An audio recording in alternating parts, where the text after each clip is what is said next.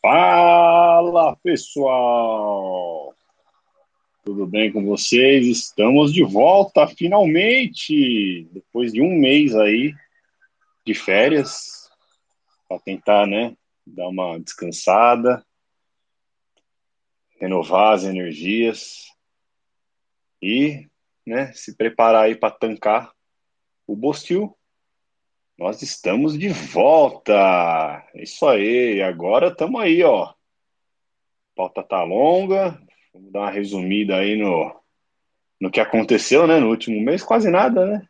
Tá, tá, tá pouca coisa aqui para falar. E, mas primeiro, né? Como que vocês estão, meus amigos? Um de cada vez aí. E aí, Jaraguá? Como é que foi esse último mês? Tudo bom? Tudo bem. Olha, na parte de férias foi como o noticiário.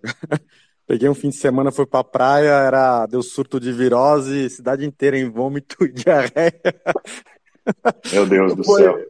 É, foi fim de semana bem assim, intenso. E, e bem condizente com as notícias, né? Cara, que doideira que tá o mundo, mano. Que doideira. Eu não conseguia imaginar que ia chegar nesse, nesse ponto que chegamos. E, mas vamos falar disso mais para frente, assim, que eu acho que tem que a gente tem que começar a tentar na nossa terapia de grupo é, ver os lados positivos disso, para a gente conseguir aguentar, né? Senão a gente doida. Exatamente. E aí, Didi, Concorda? como você tá? eu concordo. Vamos lá.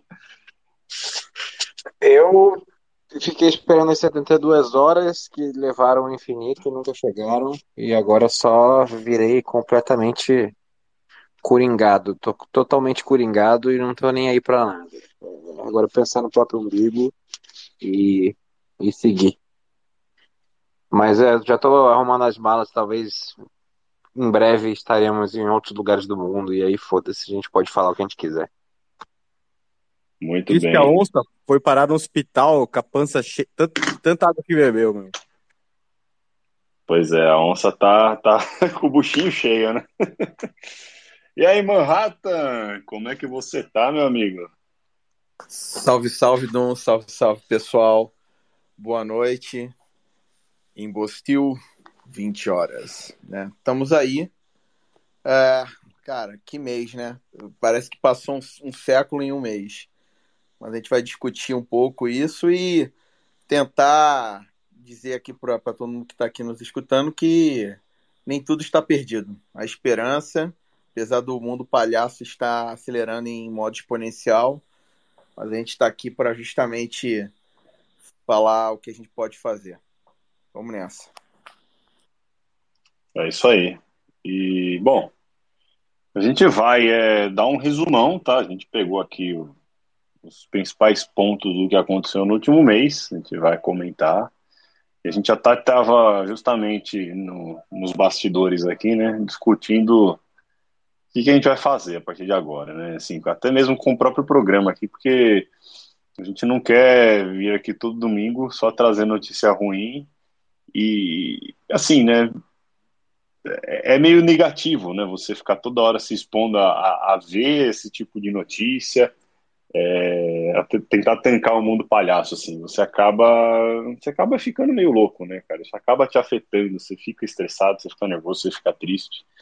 Então a ideia é a gente também tentar, a partir de agora, dar uma condição diferente aqui para para ser algo mais engraçado, a gente tentar levar as coisas com mais bom humor e também de tentar trazer ideias, né? De tipo, beleza, né?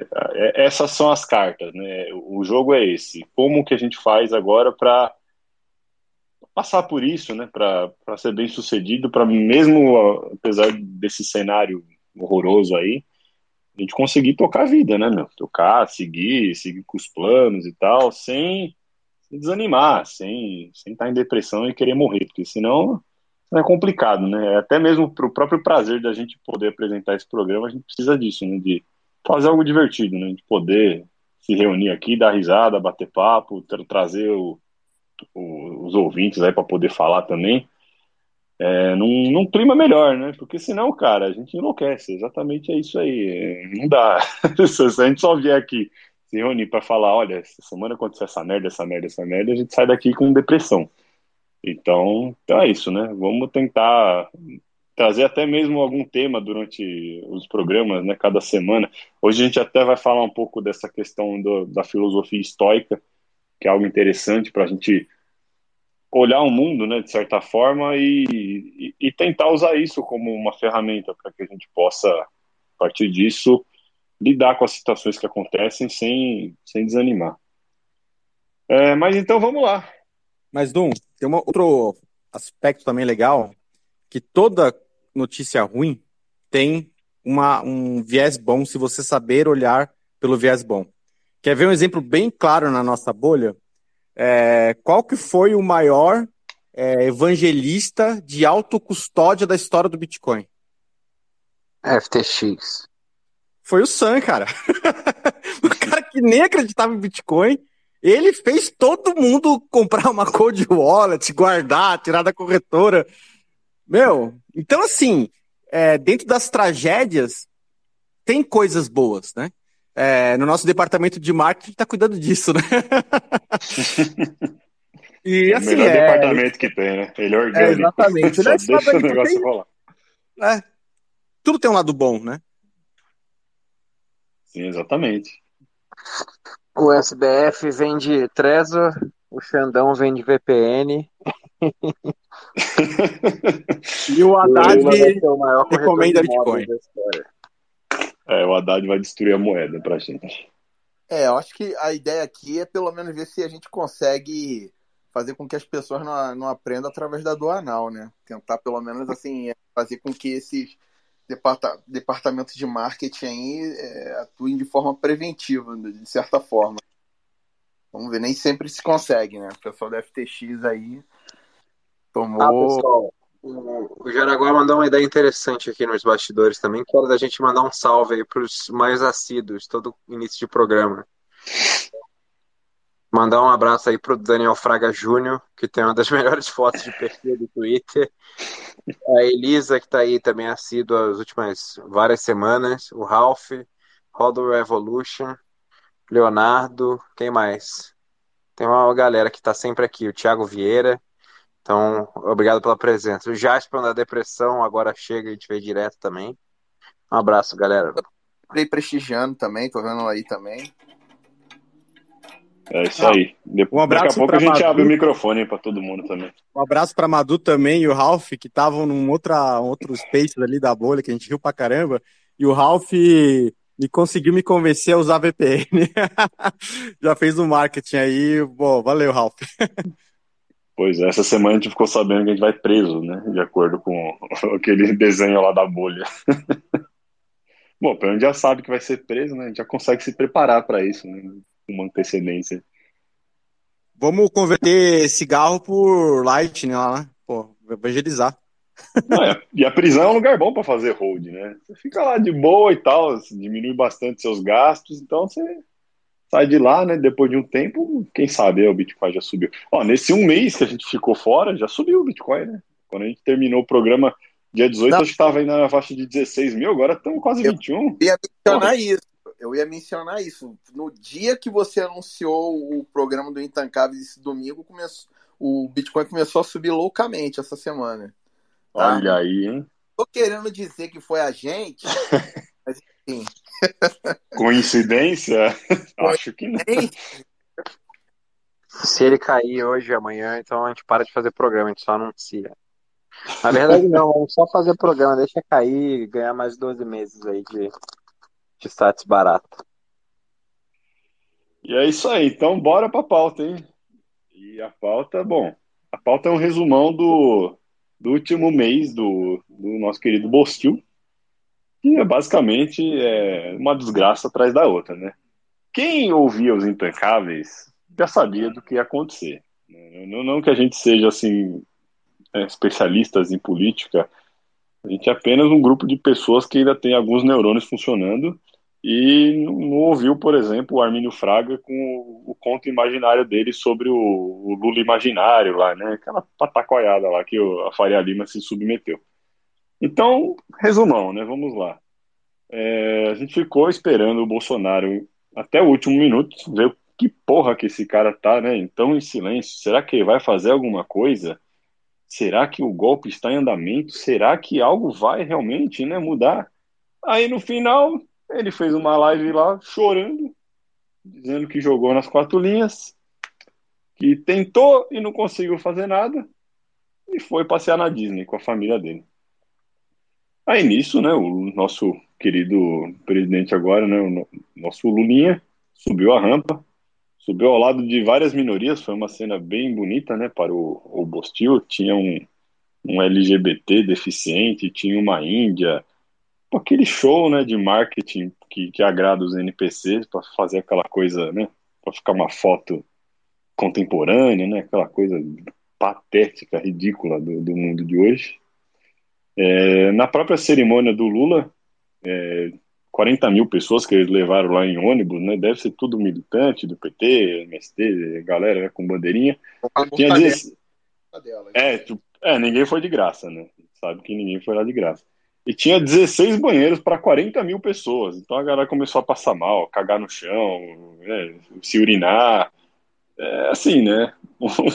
Um, pequeno exemplo do que vai ser os próximos quatro anos para essa galera que fez o L. Mas não que lá... falta banheiro para isso acontecer, né? Deixar claro. pois é. E aí, né, começou o governo do Lula, então. E aí, primeira coisa que ele já falou no primeiro dia já foi a questão do revogaço da, das armas, que ele vai revogar até as medidas do, do Bonobo sobre é, tipo de arma que você pode ter. Alguém sabe mais detalhes disso aí? Porque eu não sou caca, eu não sou nada, então eu não sei. Até na época ali, mas eu esqueci os detalhes. É, se alguém aí de vocês puder falar um pouco mais sobre como que vai ser isso aí. Um resumo bem bom sobre isso. Segue aí que eu vou achar aqui rapidão. Mas eu tenho mais ou menos. É o seguinte. É, ele colocou basicamente só para o Sinarme, o, que é da Polícia Federal, uma restrição de três armas. Só que aí o Exército já colocou que é três armas também para o Exército. Só que no decreto ele falou que ó, esse decreto transitório tem 60 dias é, para para a gente fazer um novo e tal. Enquanto isso está vedado aquele porte abacaxi de trânsito, você tem que ir para o clube de tiro agora, desmuniciado. Só que aí o exército parou de aprovar qualquer tipo de coisa por 60 dias. Você não pode transferir, você não pode. Por exemplo, se você tem mais de três armas e você quiser comprar uma e você quer vender uma outra para transferir, também não pode. Assim, tá tudo parado, aguardando o novo decreto daqui a 60 dias. Que beleza, né? É, uma das promessas de campanha, né? Pelo menos essa ele cumpriu. Ele falou que ia fazer isso, ele fez. Agora, outras coisas ele não fez. E aí a galera do L está um pouco triste. A primeira é que o reajuste do salário mínimo não, ia, não vai acontecer como previsto. Né? Eles tinham, acho que, prometido 20 reais a mais lá, e no final falou: opa, não, né, não temos dinheiro. E aí o salário mínimo vai ter um reajuste pequeno. Não que deveria existir, né? A gente sabe que salário mínimo é uma estrovenga do mundo fiat, que não deveria nem existir, mas o pessoal do L adora esse tipo de coisa, né? O dinheiro, né? Um piso maior tudo mais, eles acham que dinheiro dá em árvore, isso aí, sei lá, de alguma maneira é bom, não é? O... Opa, fala aí. Passando aqui para ficar bem clara a questão do revogaço, né? Então foi suspensão do registro de novos atiradores esportivos, né, de CACs, né, no geral. Então, ou seja, se você agora quiser ser, você não pode da suspensão do registro e renovação do CRAF de armas de calibre restrito, como suspensão da aquisição de munições de calibre restrito, ou seja, também qualquer arminha melhor também não pode. As armas adquiridas a partir de 7 de maio de 2019 tem que ser registrado pelo Sinarme, redução do limite de aquisição de armas de uso permitido de 30 para 3, e ainda tem que registrar no, no, no Sigma, Redução de limite anual da aquisição de munições de calibre, redução do prazo, suspensão da prática do tiro recreativo, revogação do porte de trânsito, que igual o Jaraguá falou, e suspensão de aquisição de insumos. Ou seja, é, acabou, né? Tipo, ficou é. agora negócio bem restrito mesmo. É, e o mais interessante é que, assim, nenhuma dessas medidas, ela, ela, elas realmente vão ter um... Primeiro lugar, né? Eles não conseguiram trazer nenhum dado real de que o, o aumento no número de armas na mão dos civis resultou em algum tipo de aumento da violência ou dos crimes. Na verdade, diminuiu durante o governo Bolsonaro. A gente sabe que isso tem outros fatores, como por exemplo a, a redução da, da, da, população em geral, né? É, até o, algo que o, que o Renato fala bastante, de que como a população está envelhecendo, é, naturalmente o crime vai acabar diminuindo. Mas ainda assim, houve uma redução bem considerável nesse período. E aí o, o governo do, do, Lula simplesmente vai a público, diz que tem que revogar porque é um perigo tudo mais. E como a imprensa brasileira está completamente destruída, desmoralizada e são apenas prostitutas do governo, ninguém vai atrás de fazer jornalismo de falar, peraí, Lula, é, na verdade não, né? O número de mortes diminuiu, as pessoas é, passam por todo esse. Ainda, ainda é burocrático, né? Existe toda uma avaliação técnica para a pessoa poder ter uma arma. Então, assim, eles não dão arma para qualquer um e isso se traduz em mais segurança. Mas como é tudo embasado na ideologia né, desarmamentista, que é simplesmente algo assim, é, o povo tem que estar desarmado, tanto para que o governo possa esmagar a população, quanto para o próprio crime também, né? Então, para eles, não importa os fatos, né? Importa simplesmente a ideologia, de chegar e falar, olha, a gente vai diminuir porque a arma é, faz mal. E pronto. Não vai diminuir crime nenhum, na verdade, só vai aumentar, porque vai ser mais arma na mão do bandido, e a população mais vulnerável, né? Para variar com os aplausos da esquerda, porque na cabeça deles realmente isso vai fazer com que o, a arma que vá na mão do criminoso não vai mais. É assim, é completamente surreal, né? Mas é o nível do debate, né? A gente está debatendo com pessoas idiotas, NPCs, e é isso que a gente tem que ouvir, né? Nada, nada ancorado na realidade, apenas é, ideias horrorosas que os caras têm e que agora eles vão ficar propagando como se fossem verdade. Né? E beleza, então, do revogaço é isso. E aí tivemos então o reajuste do mínimo que não vai acontecer. E aí acho que uma das mais divertidas que achei é a questão da tabela do imposto de renda, né? Porque o Lula prometeu até no, nos debates que ele ia lá contra o Bolsonaro e tal, ele falava que ninguém que ganha 5 mil reais ia pagar imposto de renda. E agora quem ganha um salário mínimo e meio já vai pagar imposto de renda, né? Então já surgiu uma nova classe média, né? Se você ganha um salário mínimo e meio, você já é classe média e você vai ter que trabalhar e contribuir, né? Para que o. Quanto, a, a, a bolsa. Puta, tá 1.300 agora o salário mínimo, né? Então acho que em torno de 1.900 reais a pessoa já tem que pagar a primeira faixa do imposto. É, o que o Lula é um visionário, ele está falando seis meses adiante. O Haddad, ministro da Fazenda, daqui a pouco é 5 mil reais o salário mínimo e meio. Verdade. Não, e de algum lugar tem que vir o dinheiro que vai para a cultura, né? A cultura ganha um orçamento de 10 bilhões de reais. Para vocês terem uma ideia, o, o agronegócio ganhou um orçamento de 1 bilhão. Então, a prioridade do governo é você investir 10 vezes mais em colocar militantes falando merda o dia inteiro na TV, nas escolas, no rádio, para fazer propaganda para o governo, do que realmente botar comida é, no prato da mesa das pessoas e fazer o PIB crescer.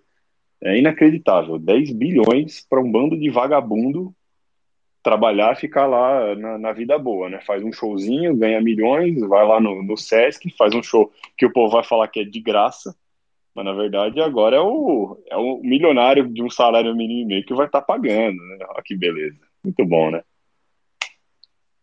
E aí tivemos o início dos Faria Limers, né? Pulando fora do barco, entrando em desespero, né? Acho que o Armínio Fraga é um dos das, das, melhores ilustrações desse período, né? Porque ele que fez aquele artigo patético falando que é, de um, uma conversa dele com o Lula imaginário, que ia ser um Lula que é, pensa na responsabilidade fiscal, que ia colocar a economia em primeiro lugar.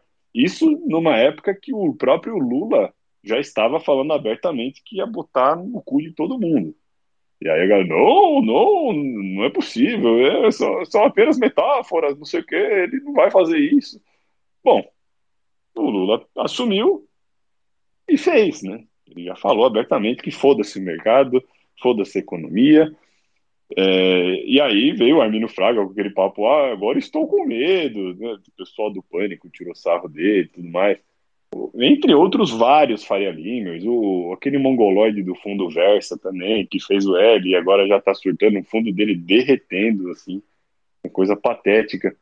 Toda essa galera ignorou a realidade, achava que ia ser tudo a mesma coisa, né? Votar em um, votar no outro, tanto faz, não, beleza, não sei o quê. Agora, cobra não tem ombro, né? Então a piroca está entrando e a piroca vai fazer um L, né? No rabo de todo mundo aí. Vai ser bem interessante de ver. É, alguém tem algum comentário sobre isso? É, sem novidades, né? A gente, quem acompanha aqui a gente, a gente já estava cantando essa pedra há muito tempo. Entendeu? É o que a gente fala. É a pessoa com dois neurônios ali ver que se ele não fez nenhum aceno para dizer quem ia ser o ministro da, da Fazenda, é, que né, se, se, ele não falou nada durante a campanha, era, tava na cara que ele ia ele ia estrondar depois que assumisse. E não foi diferente. Então é isso aí. Agora, pessoal que fez o L aí, agora chora em posição fetal. Mas então, esse pessoal que tem grande patrimônio, tipo Armínio Fraga, esse patrimônio é praticamente todo lá fora, né? Não tem nada no Brasil. Para esse povo, o... ele não sofre nada. Pelo contrário, o Brasil melhora para ele. Porque com a deterioração econômica, os imóveis ficam mais baratos, os serviços ficam mais baratos. É só ver o caso da Argentina, por exemplo. É tudo mais barato na Argentina se você ganha o mesmo valor em dólar, é muito mais, é, muito melhor, muito mais fácil para você você morar na Argentina, porque lá tudo é mais barato. Então, assim, para eles que eles estão blindados lá, patrimônio lá, na, lá fora, tá, tá, tranquilo, né? Fazer o L, depois ficar tudo mais barato para eles comprar mais imóveis, mais fazendas. É, agora, a, a massa da população que é trabalhadora, é essa que acaba sofrendo, né? Mas segue o jogo. Sobre o Arminio Fraga, só tem um comentário. Ele começou a carreira dele trabalhando no fundo de George Soros antes de vir para o Brasil e ser ministro da Economia e tal. Mas ele trabalhava como, como braço direito do Soros. Então dá para ter uma ideia de quais são as intenções, né? E aí, é, então. O dobramento da Agenda 2030 agora para o Piniquim, né? É, e falando em versão Tupiniquim, aí semana passada nós tivemos o nosso 6 de janeiro, né? Até, até a data foi próxima, né? 8 de janeiro, onde os manifestantes aqui invadiram lá o Congresso, o STF, a porra toda, cagaram na mesa do Xandão, arrancaram a porta do Xandão, quebraram a porra toda. É, puta, foi aquele show de horror. Ainda bem que não teve nem programa semana passada, porque ia ser foda. Eu tava acompanhando aquilo lá, tava, tava difícil de, de ver. E está sendo exatamente o mesmo roteiro que foi o blá blá blá lá do 6 de janeiro dos Estados Unidos. Os caras falarem que é terror, não sei o quê, que, que é um atentado gravíssimo contra a democracia, aquele papinho, né? Tudo desculpa para fazer exatamente o que eles já queriam ter feito há muito tempo. Né? Agora eles vão criminalizar é, o, o que eles considerarem bolsonaristas. Não importa se a pessoa que estava lá realmente é bolsonarista ou não. Eu acho que a maioria das pessoas que foram nesse, nessa manifestação não tem mais nada a ver com o Bolsonaro. Né? O Bolsonaro já, já foi, né? Eu acho que muita gente já se desiludiu com ele. O que as pessoas estavam querendo ali é, é simplesmente, assim, é, de alguma maneira tentar, não sei, dar, dar um grito, né? De falar, olha, a gente não aceita. Todo mundo sabe o que aconteceu, né? é, a qualidade do processo eleitoral, como foi, né? Assim, o, todos os mistérios, né? Da urna eletrônica e tudo mais. Então, acho que a maioria das pessoas que estavam ali não estava querendo, ah, põe o Bolsonaro de volta. As pessoas estavam, não querem aceitar um bandido na presidência. Essa Eles é a real. estavam tentando tancar o Bostil. Basicamente. e aí tem toda a discussão, né? De, porra, tinha infiltrado ali, não tinha é, aquilo ali foi, uma, foi algo espontâneo, foi algo organizado previamente. Já tem indícios né, de que o Flávio Dino já sabia que aquilo ia acontecer e tirou a GSI naquele dia. Tipo assim, foi o, o a ratoeira pronta, né? Eles sabiam que, ó, tira a segurança, vai ver a galera aqui, põe meia dúzia aí no meio para começar a incentivar o quebra-quebra e deu no que deu. Isso foi um prato cheio para a esquerda. Os caras estão agora pintando e bordando em cima dessa história. Os manifestantes foram tudo para cadeia e já tem conta bancária sendo congelada. O Xandão quer botar esses caras para ser de exemplo. Então eles vão ser considerados terroristas, vão ser enquadrados em todas as leis terroristas do, do Brasil. é, golpista, terrorista, tudo, né? A imprensa, para variar, né? É, nojenta. Não, olha, todos esses personagens que tem hoje no, no cenário político, acho que a imprensa é, é, a pior de todas, né, cara? Porque é uma raça de gente desgraçada, imoral, é, assim, repugnante, a um nível que, meu Deus do céu, cara, é, é, é inacreditável, né? Inacreditável. Os poucos jornalistas que tem que são bons estão todos sendo censurados. É, e agora só sobrou esses ratos, né? Só esses vagabundos aí de, de Globo News, CNN, Band News, todo mundo falando que são golpistas, bolsonaristas e aquele amor que eles têm pelo bandido, né? Se alguém entrar aqui na minha casa e dar um tiro na minha cabeça, vai ser um suposto assaltante. Mas todo mundo que estava lá é terrorista. Né? É esse tipo de nível que está a discussão.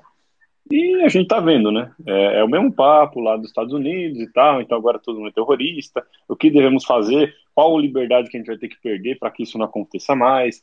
Então agora já tem o STF discutindo abertamente algum tipo de lei para reprimir é, aglomerações em praças públicas. Assim, é, abriu a porteira e a imprensa está também com aquela vontade louca de botar para fuder e realmente assim, é, se submeter a qualquer absurdo que venha acontecer agora, né? E aí? Não só praça pública, como estão querendo proibir reunião na internet. a nossa a nova aquisição da, da diretoria do Bitcoin aqui para fomentar a VPN.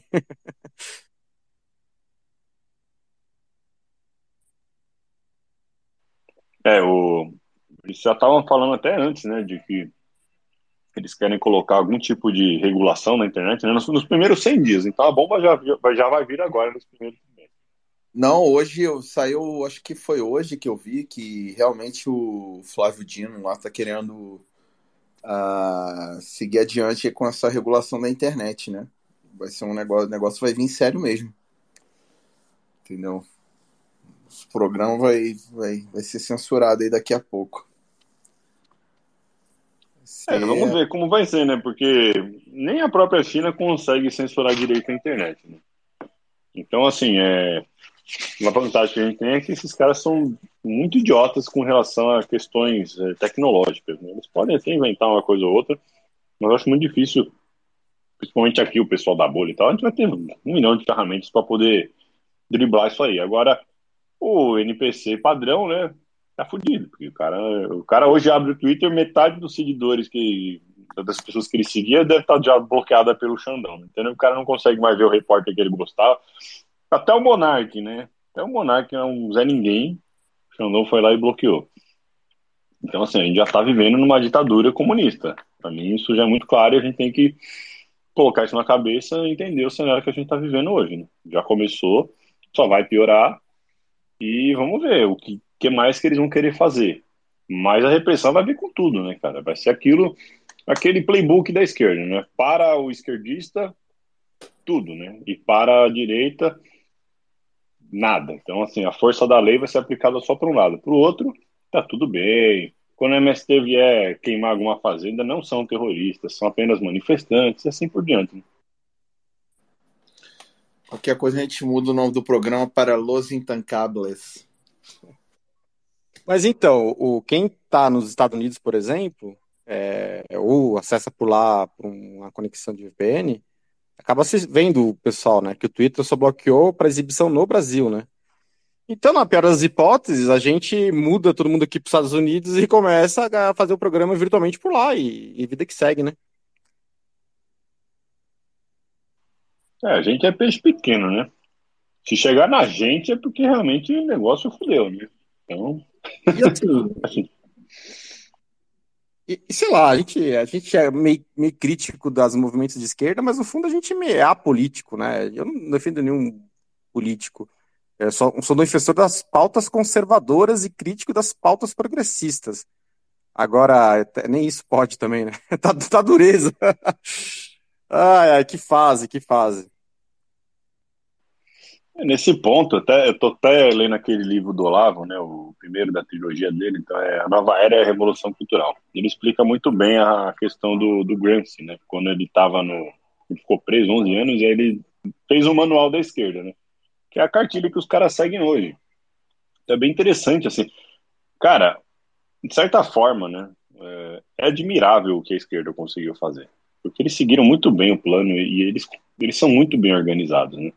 O plano do Grant sempre foi fazer a revolução de uma maneira silenciosa, né? Você domina primeiro a parte cultural, então assim você domina toda a inte intelectualidade, você domina a academia, você domina tudo, a TV, todos os programas e tal, é a conta gotas, né?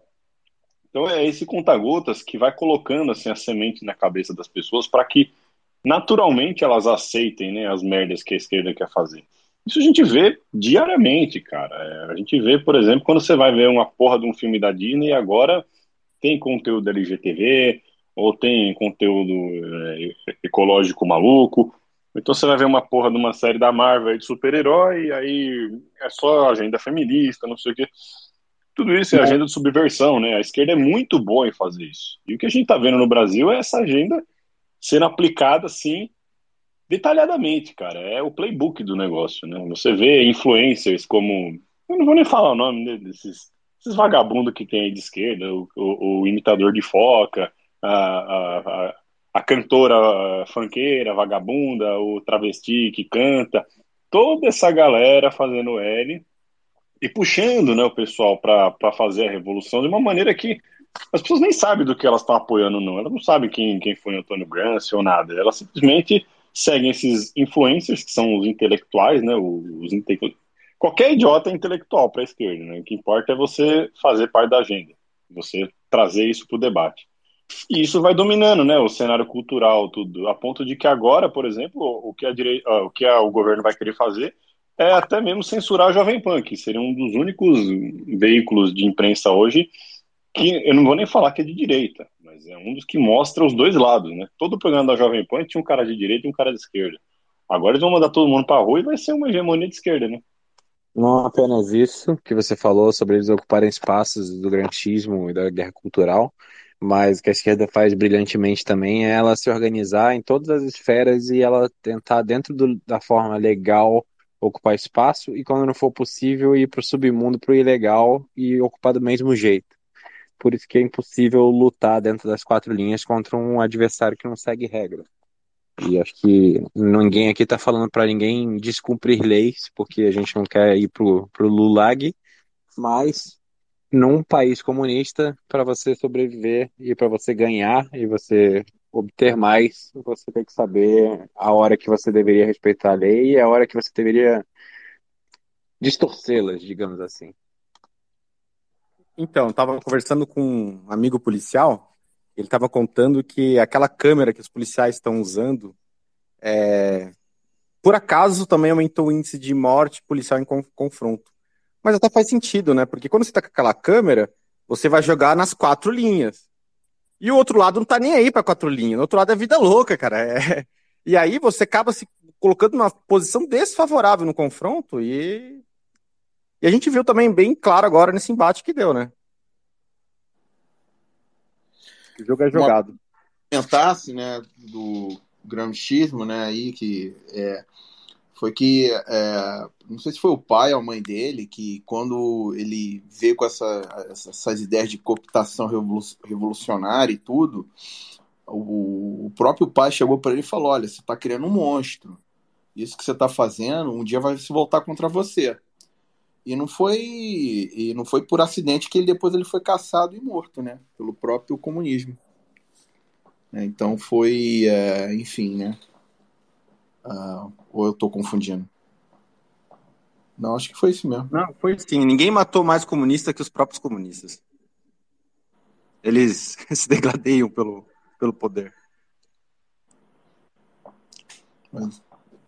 Vamos ver se com esse governo aí eles vão começar a brigar, né? Primeira vez que eu aprendi alguma coisa boa sobre comunismo. A melhor coisa que eu já ouvi sobre o comunismo é que eles matam comunista como ninguém. É, isso é verdade mesmo, né? Historicamente. Quem mais mata comunistas são os próprios comunistas, né? Bom, porque é, chega uma hora que o, o poder está tão concentrado ali que começa a briga, né? E eu acho que isso não vai demorar para acontecer, né? É, hoje o poder principal não está na mão do Lula, né? A gente sabe quem está o poder principal. E aí o Lula ele vai se submeter a isso quietinho, vai fazer um acordo de cavalheiros, ou ele vai chegar uma hora que também vai cansar de outra pessoa tomando a frente de tudo, vai querer jogar para escanteio. Vai ser interessante de ver isso aí, né? Esse lado que quem mais matou comunista foram os próprios comunistas é mais uma prova que tudo tem um lado bom. Exatamente.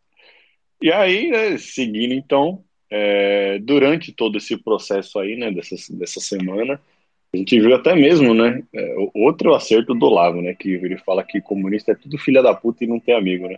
Você viu aqui, até mesmo no próprio Twitter, várias pessoas é, dedurando os próprios familiares, né, tipo, gente fala, olha, essa pessoa aqui é minha tia, o nome dela é tal, ela mora em tal lugar, viu? Então, Xandão, vai lá, é, destrói a vida dela, ela também estava na manifestação. Então você vê como essa galera é filha da puta, né, cara? Porque assim, é, eles não têm assim, eles odeiam todo mundo que não seja comunista, né? É, eu acho que o ódio que eles têm por eles próprios se reflete em todo o resto, até mesmo entre os familiares. Então, você chegar num ponto de você dedurar um parente seu, né? Tipo, olha, meu, meu minha tia tava lá, sua tia veinha de 65 anos que fazia bolinho de chuva para você, e agora, por ela é, pensar de uma maneira diferente, você denunciar ela pro, pro Gulag, né? Fala, olha, prende ela, cancela a conta bancária, destrói a vida dela. Olha, é assim, é, é um nível de. Eu não sei nem, eu não sei como botar isso em palavras, né? É, filho da puta talvez seja uma, uma, uma palavra aí conveniente. Porque não dá, cara. Pelo amor de Deus. E até isso seguiu literalmente o roteiro dos Estados Unidos. Assim, é incrível. Parece que foi foi copiado, cara. Até isso. A maioria das coisas que acontece aqui é, acaba sendo né, um eco do que acontece lá fora primeiro, e aí vem a versão é, tupiniquim estragada, né? Então, porra, essas questões raciais. Lá, lá nos Estados Unidos a gente vê isso melhor, né? Realmente existe uma, uma diferença e tal entre negros e brancos. Aí quando os caras importam isso pra cá e começa esse papinho, tipo, não encaixa, né, Não, sabe, não tem sentido. É um, um, país que todo mundo é mestiço, é mulato. Então é simplesmente assim, né? Copy-paste. É tipo assim, ó, é, é o aluno que faz o, o, trabalho de escola e aí ele passa para todo mundo e fala, ó, copia, mas muda alguma coisa, né, velho? Copia, mas não faz exatamente igual. Aí a pessoa faz aquele copy-paste bem vagabundo, assim, tipo, é isso, né? O Bostinho é isso aí. É, é sempre uma cópia mal feita, né? É muito tosco isso.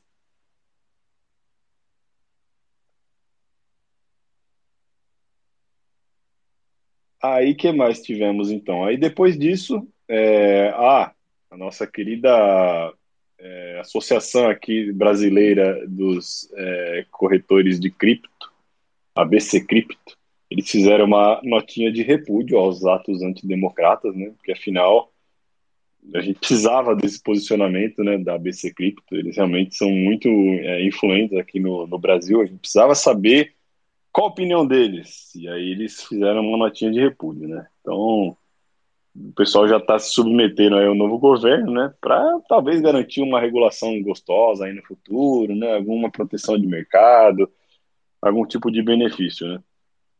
Esse aí, aí vejam, vejam quem está nesse ABC Cripto, tá, pessoal? Vejam quem, quem, quem faz parte disso aí. E, bom, realmente vale a pena comprar Bitcoin com esses caras.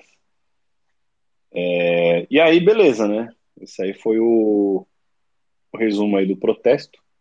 Tivemos outras coisas também, né? Que o Lula já, já engatou a quinta marcha. Então agora é, sancionou uma lei que equipara o crime de injúria racial ao de racismo. O que, é o crime de injúria racial? É caracterizado quando a honra de uma pessoa específica é ofendida por conta de raça, cor, etnia, religião ou origem. Esse crime ele é inafiançável e imprescritível. Ou seja, é... fudeu, né? Porque qualquer coisa é, que você fale e ofenda alguém, hoje em dia tudo é ofensivo, é... e você pode, puta cara, colocar isso de mil maneiras. Uma piada é, de baiano, por exemplo, crime. Crime inafiançável e imprescritível. Ou seja, é pior que homicídio, entendeu? Ou seja, a dica que eu dou, se você fizer uma piada com alguém, a pessoa não gostar e falar que vai te processar, talvez seja melhor você matar ela ali. porque pelo menos o crime de assassinato tem fiança, entendeu? Então você mata, vai no, na delegacia, fala que, olha, matei mesmo, inventa outro motivo, né? Não vai falar que foi por alguma piada racial, senão ferrou. Fala que foi por alguma outra coisa, entendeu? Aí você vai, paga a fiança e tá tudo certo. É uma boa dica essa? Sei lá. Desculpa aí, vai lá.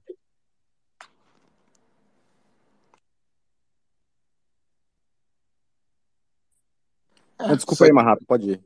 Não, só isso só, só dizem respeito a essa inversão de, né, de, de, de valores, sabe? É, essa relativização de, ah, de crimes e tudo mais, sabe? Você falar que alguém é, sei lá, entendeu? Você inventa aqui um.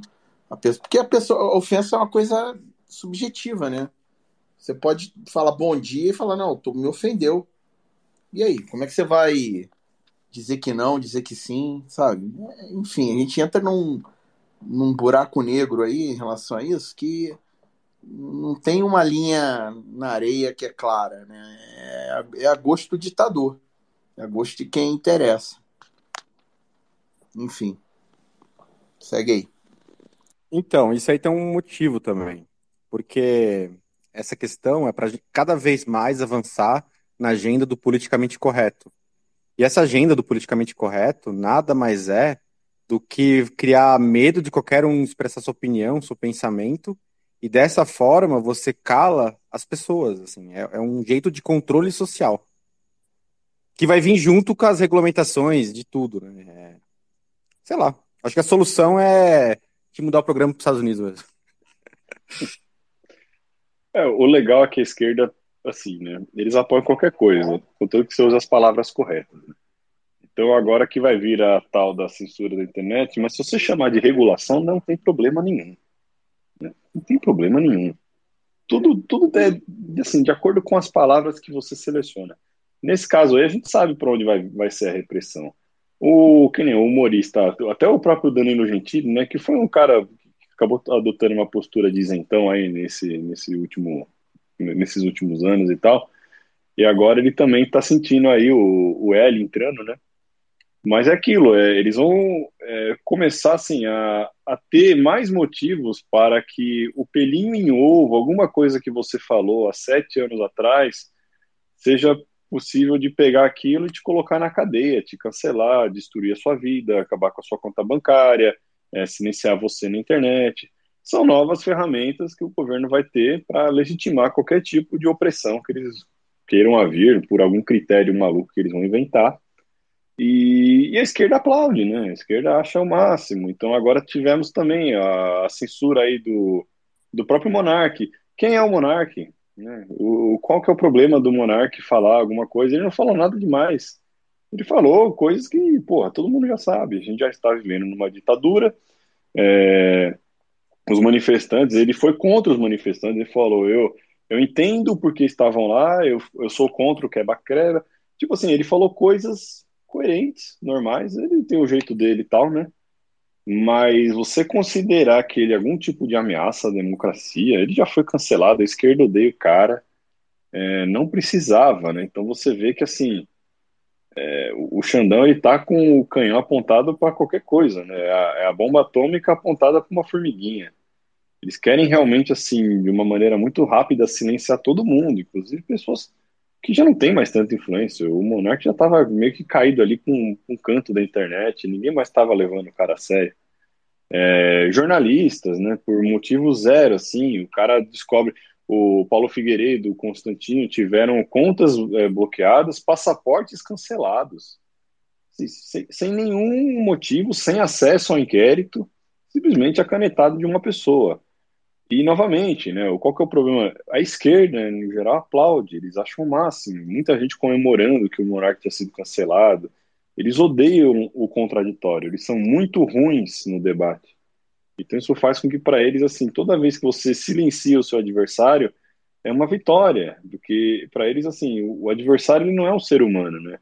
O, o direitista, o bolsonarista, o conservador, para eles é, eles já chegaram no nível que assim você não tem que dialogar com essas pessoas porque já chegou num ponto de que não são pessoas, né? São, assim, criaturas repugnantes que merecem realmente ser canceladas, terem a, o rendimento destruído, terem a, a, carreira demolida, por qualquer coisa.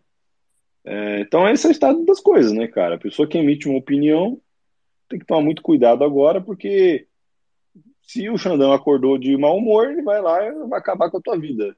Até pessoas com pouca influência, né? Como o caso no Monark. Teve uma menina que ela tinha um canal no YouTube que ela lia notícias, ela não emitia opinião, ela lia. E ela foi bloqueada também. Então não é só opinião também. É, se você lê com uma pauta querendo dizer alguma coisa conservadora, também não pode. É, o que eles estão fazendo com a Jovem Pan, para mim, acho que é um dos maiores escândalos, né? Porque, porra, velho, você não pode ter existência de uma emissora que mostre o outro lado. Tem, assim, todo mundo no, no Brasil, a imprensa inteira é um lado só, extrema esquerda, todo mundo, todo mundo, todo mundo, todo mundo. Você tem uma única emissora que mostra o outro lado e eles estão vindo com tudo, né? O Ministério Público já tá, já abriu processo e tal, que pode acabar com a concessão da Jovem Pan em todos os, todas as mídias, rádio, TV internet. Então agora os caras já estão correndo para mandar embora os mais polêmicos ali, né? Os repórteres, os comentaristas e tal. É, desmonetizaram os canais. Eles vão esvagando, né? Cancela a conta, tira rendimento desse pessoal. A Revista Oeste, né? Outro canal, acho que alguém falou aqui no, nos comentários também, é, que eles tiveram que ir pro Rumble, porque o YouTube simplesmente também tirou acesso deles, né? O primeiro, o Alexandre de Moraes, foi lá e, e desmonetizou. E aí o YouTube foi lá e suspendeu. E, e é isso, né? Então a imprensa livre também está sendo esmagada. É, esses canais eles precisam de uma fonte de renda, né? ninguém está lá de graça. Tem, tem repórteres ali que devem custar caro. E uma forma de você simplesmente calar a oposição é você acabar com qualquer forma de financiamento que eles possam ter. Se você não, não permite que as pessoas possam ter anunciantes tudo mais, acaba com o negócio, né? Também colocaram o Sleeping Giants, né, para destruir a Jovem Pan. Então eles começaram uma campanha assim de massacre total, de começar a meter pressão nas marcas, né, para que aquela chantagem emocional, né? Ô, marca tal, você está é, colocando anúncios num canal fascista? Aí se a marca não vai lá, né, e se submete a, a, a, ao pessoal com, com a foice na mão, Aí eles vão para cima dessa marca. Então, para eles é melhor tirar, né? Não, fala, não, a gente vai tirar, tudo bem, não tira aí da Jovem Pan, tira da Revista Oeste. Eles estão usando todas as armas possíveis para destruir o inimigo, né? Que é a direita nos primeiros 100 dias de governo. Coisa que o Bolsonaro não fez, né? Bolsonaro foi fraco e não fez absolutamente nada disso que ele poderia ter feito no começo do governo dele. Tem um fato histórico interessante é, em relação àquela época do bigodismo lá na, na Alemanha. Né? E, as, e as pessoas perguntam, pô, por que, que os alemães apoiaram isso, né? Como se parecesse que tinha um apoio coletivo. Só que não. É, quem reclamasse, quem falasse qualquer coisa, era preso e morto, assim. Então, depois de um tempo, cara, todo mundo foi cuidar da sua vida. Ninguém falava mais nada. E aí, deitou e rolou, né? Ai, ai. É, acho que o que vai acabar acontecendo aqui vai ser algo assim, né, cara? Vai chegar uma hora que. E aí? Vale a pena brigar? Em primeiro lugar, vale a pena brigar pelo Brasil em geral? Olha o tamanho do Brasil. O Andrew Tate tem uma frase que achei legal no podcast da entrevista. Algum, não lembro qual foi, mas ele falou. É, o pai dele era um, era um mestre de xadrez, né? Então ele aprendeu a jogar xadrez com o pai. E ele falou: se você está jogando xadrez, está tomando uma surra de um mestre de xadrez, você não vai ficar se debatendo e, e, e, falando que você gostaria que o peão se movesse na transversal ou que o cavalo pudesse andar casos infinitos. O que você pode fazer é tentar otimizar as chances de você não ser esmagado. Então é isso, a gente tentou de alguma forma barrar o sistema, ele atropelou, vai fazer o quê? Vai ficar gritando e ficar acampado no QG para depois tomar porrada, tomar borrachada e pro gulag, tem uma hora que você tem que ser racional e só tocar o barco. É, você tem que priorizar aquilo que realmente é importante, porra. Eu, para mim, assim, o que importa é minha família aqui, né? É, depois os meus parentes, é, um pouco do meio onde eu moro, né? Não quero morar numa cidade destruída. Mas de resto, cara, eu vou me preocupar com o sertão do Cariri? Não, olha, pelo amor de Deus, para mim o, o, Brasil se dividia em mil partes, sabe? Cada uma de um, de um governo, cada um faz o que quer. É, então, o, o, escopo também é importante, né? É o que o Taleb falava, apesar dele ser um, um gordo desgraçado shitcoiner, é, ele falava muito bem sobre isso, né? Que a escala das coisas importa. Então, você não consegue aplicar é, algumas medidas num, dependendo do tamanho do terreno, né?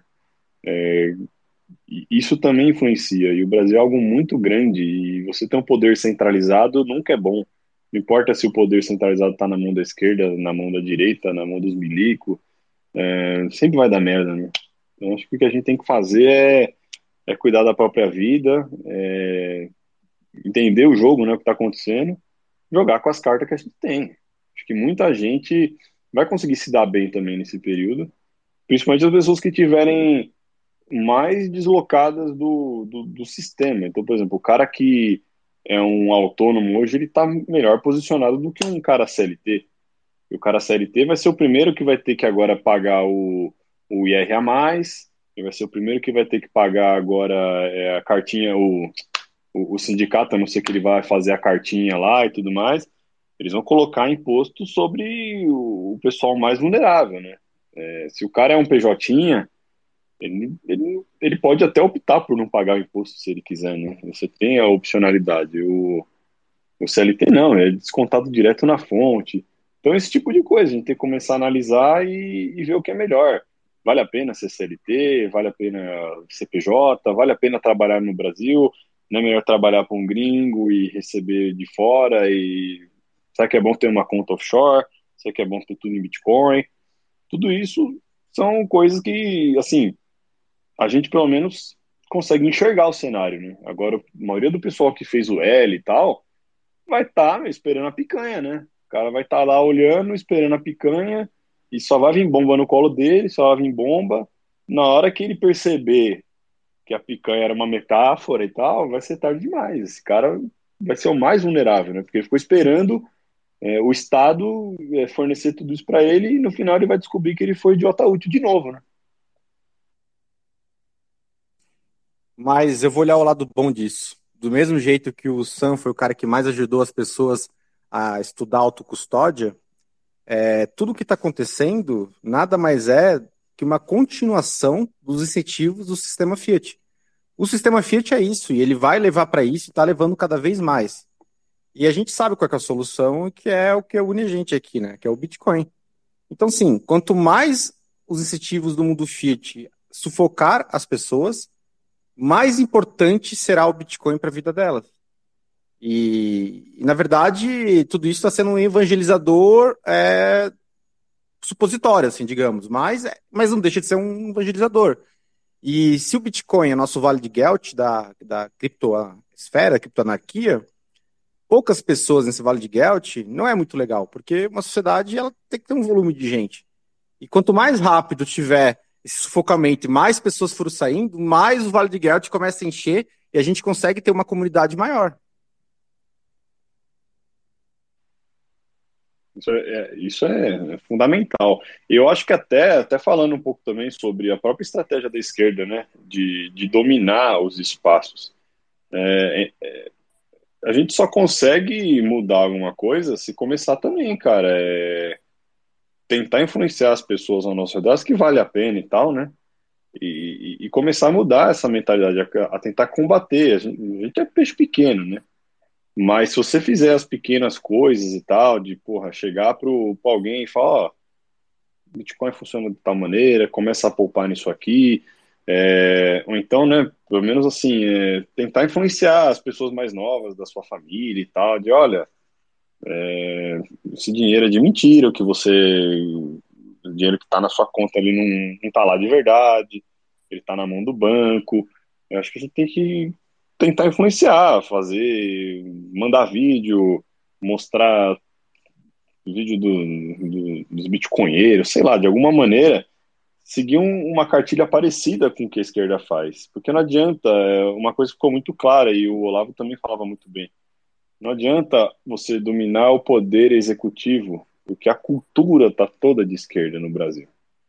Então foi, foi o que aconteceu. O, o, o Bonobo ele não tinha poder suficiente também para fazer muita coisa, porque a universidade está dominada pela esquerda, a imprensa está dominada pela esquerda, toda a cultura está dominada pela esquerda. O cara liga a TV na novela, é, é agenda esquerdista. O cara vai ver uma, uma série, é agenda. Tudo é agenda. A gente também tem que, de alguma maneira, começar a combater isso, cara. Eu, eu, eu falo assim, eu vou, eu vou fazer isso com as crianças pequenas da minha família, eu vou já deixar elas em cap louca desde pequena. De, de, de, mostrar, assim, que o dinheiro é de mentira, que o Estado não vale porra nenhuma, que o professor é mongoloide, que o professor de história ele é retardado e que ele vai ensinar muito porcaria, ele é um fracassado. Porque se você não faz isso, é o professor que vai jogar o seu filho depois contra você, é, vai jogar o seu sobrinho contra você. A gente está vivendo uma guerra, a gente também tem que começar a dominar um pouco de espaço. Não vai ser algo que vai mudar o mundo, mas se pelo menos no nosso redor a gente conseguir fazer alguma coisa, já é um começo, né?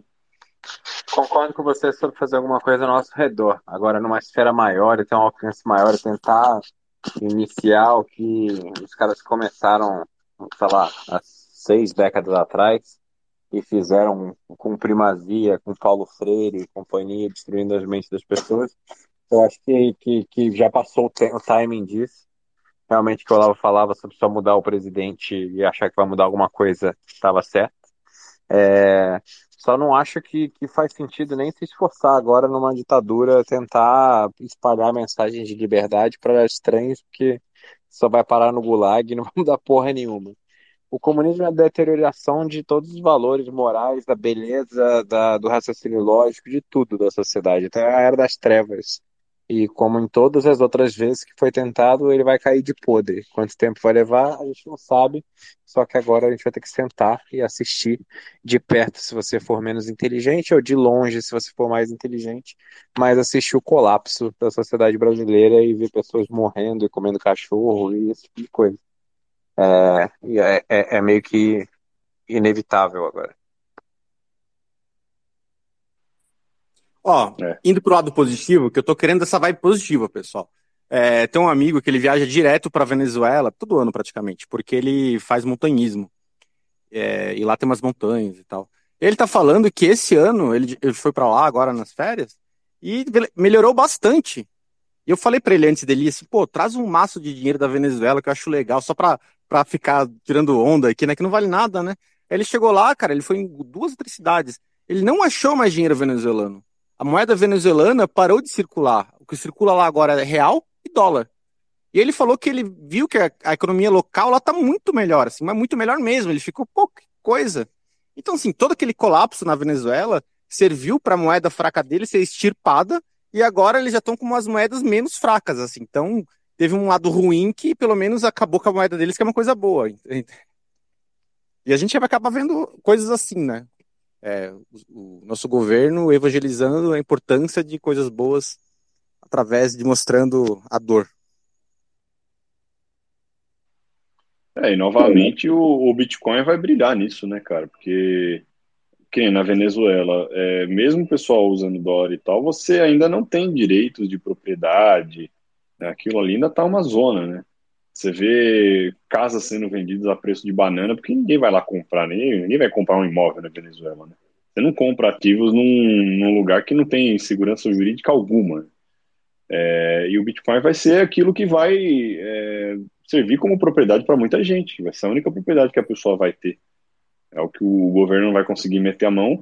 E aí que vai ser bom. É, a pessoa que for bitcoinheira no Brasil, ela vai brilhar aqui. Vai ser muito tranquilo passar por um período até que lógico, né? Se o negócio começar a colapsar muito rápido, você ir no mercado e não tiver mais comida, é, o, o, perigo está tão grande, todos os bandidos estão armados, você vai ter que pular fora daqui. Mas enquanto isso, pô, a pessoa que tem propriedade privada real inconfiscável, voando abaixo do radar, sem chamar atenção, né? Sem, sem ficar querendo se aparecer muito, porra, tá tranquilaço. O cara que ganha, ainda mais o cara que ganha renda de fora e tudo mais, porra, maravilhoso Mas mesmo a pessoa que estiver aqui e fizer o DCA dela, se, né, se, se, já começou há um tempo e tal, começar a vender os ativos que tem, vai ser tranquilo. Eu acredito que para muita gente vai ser tranquilo, porque você vai estar tá se colocando na posição do cantilionário, né? Enquanto o pessoal ao seu lado lá vai estar tá sofrendo com a inflação e tal, porque o cara ainda está ancorado, né, na mentalidade, não, puta, meu salário é em real, eu não vou comprar Bitcoin porque oscila, não sei o quê. O cara que já se livrou de, desse, dessas amarras aí vai estar tá, vai tá tranquilo, porra. Foda-se o real, foda-se tudo, foda-se propriedade imobiliária, esse tipo de coisa. A gente sabe o que vai acontecer, né? Então, tá tendo com a cabeça preparada, vai ser bom.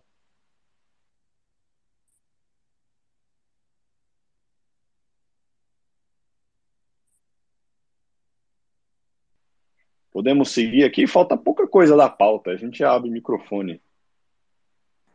Ah, Na verdade, que é pouca um coisa agora, né? Estoicismo também com o pessoal também, se que a gente a gente quase não falou ainda do, do tal do estoicismo, né? É, vamos, vamos puxar esse assunto já já. Só para encerrar então, só algumas outras coisas que aconteceram. É, bom, tivemos o enorme rombo aí da, das lojas americanas, né? Semana passada. 40 bilhões no final, né? Eles fizeram L aí no rabo dos acionistas.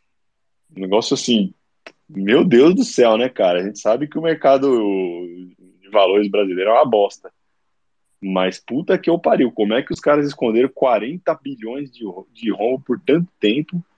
Tudo muito estranho, né? O timing disso, quando você vê agora no começo do governo do Lula, é, sendo que o Lehman, toda essa galera fez o L também. Isso tem um cheiro de fraude assim, bem, bem pesado. A gente sabe que caras não vão para cadeia de jeito nenhum, né? Então, também olhando para o lado bom, né, da coisa, é mais uma lição. Não existe legalidade num sistema como esse. Então, por que, que você vai botar o seu dinheiro numa ação merda do Bostil? Um lugar que você, como acionista, não tem poder nenhum. Aqui a CVM é uma porcaria, o, o minoritário vai tomar no cu como sempre. Lá fora, se isso acontece, é, não estou falando que é perfeito, mas porra, pelo menos o minoritário tem um poder de ir lá, entrar com uma ação e tudo mais, juntar uma galera, fazer uma class action. Aqui não vai acontecer absolutamente nada, vai dar o bafafá, talvez entre governo para ajudar, porque 40 bilhões, cara, isso é uma cadeia de merda que pode acontecer. Imagina o efeito cascata nisso, em todos os fornecedores das americanas, se os caras simplesmente quebrar e deixar de pagar todo mundo. Isso pode ter um impacto gigante no PIB e tudo mais. É, assim, 20 bi, que foi o anunciado no começo, já era assustador. Agora são 40 bi no final. Já tem BTG agora também entrando com entrando no pau contra eles, falando já de, querendo entrar na justiça e tudo mais, acusando de fraude. Então, vai ser um negócio que ainda vai dar polêmica, mas na minha humilde opinião, mais uma vez, um minoritário se fudeu, né? E Americanas, ela tinha uma agenda de lacração bem forte. É, 53% da, da gerência era de mulheres, tinha funcionários, acho que 5% era LGTV. Então, assim, né, a máxima, quem lacra não lucra, continua forte.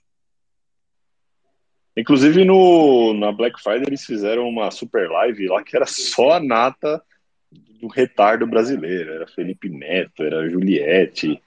Mano, assim, negócio asqueroso, só a galera da lacração pesada, aquela coisa patética.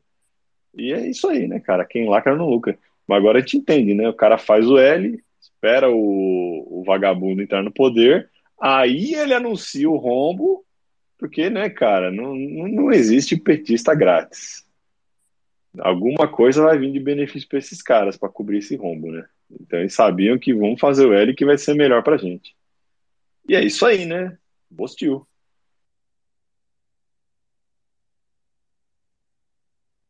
A pergunta que não, não quer calar é o seguinte, né? Você vê que a B3 e, e né,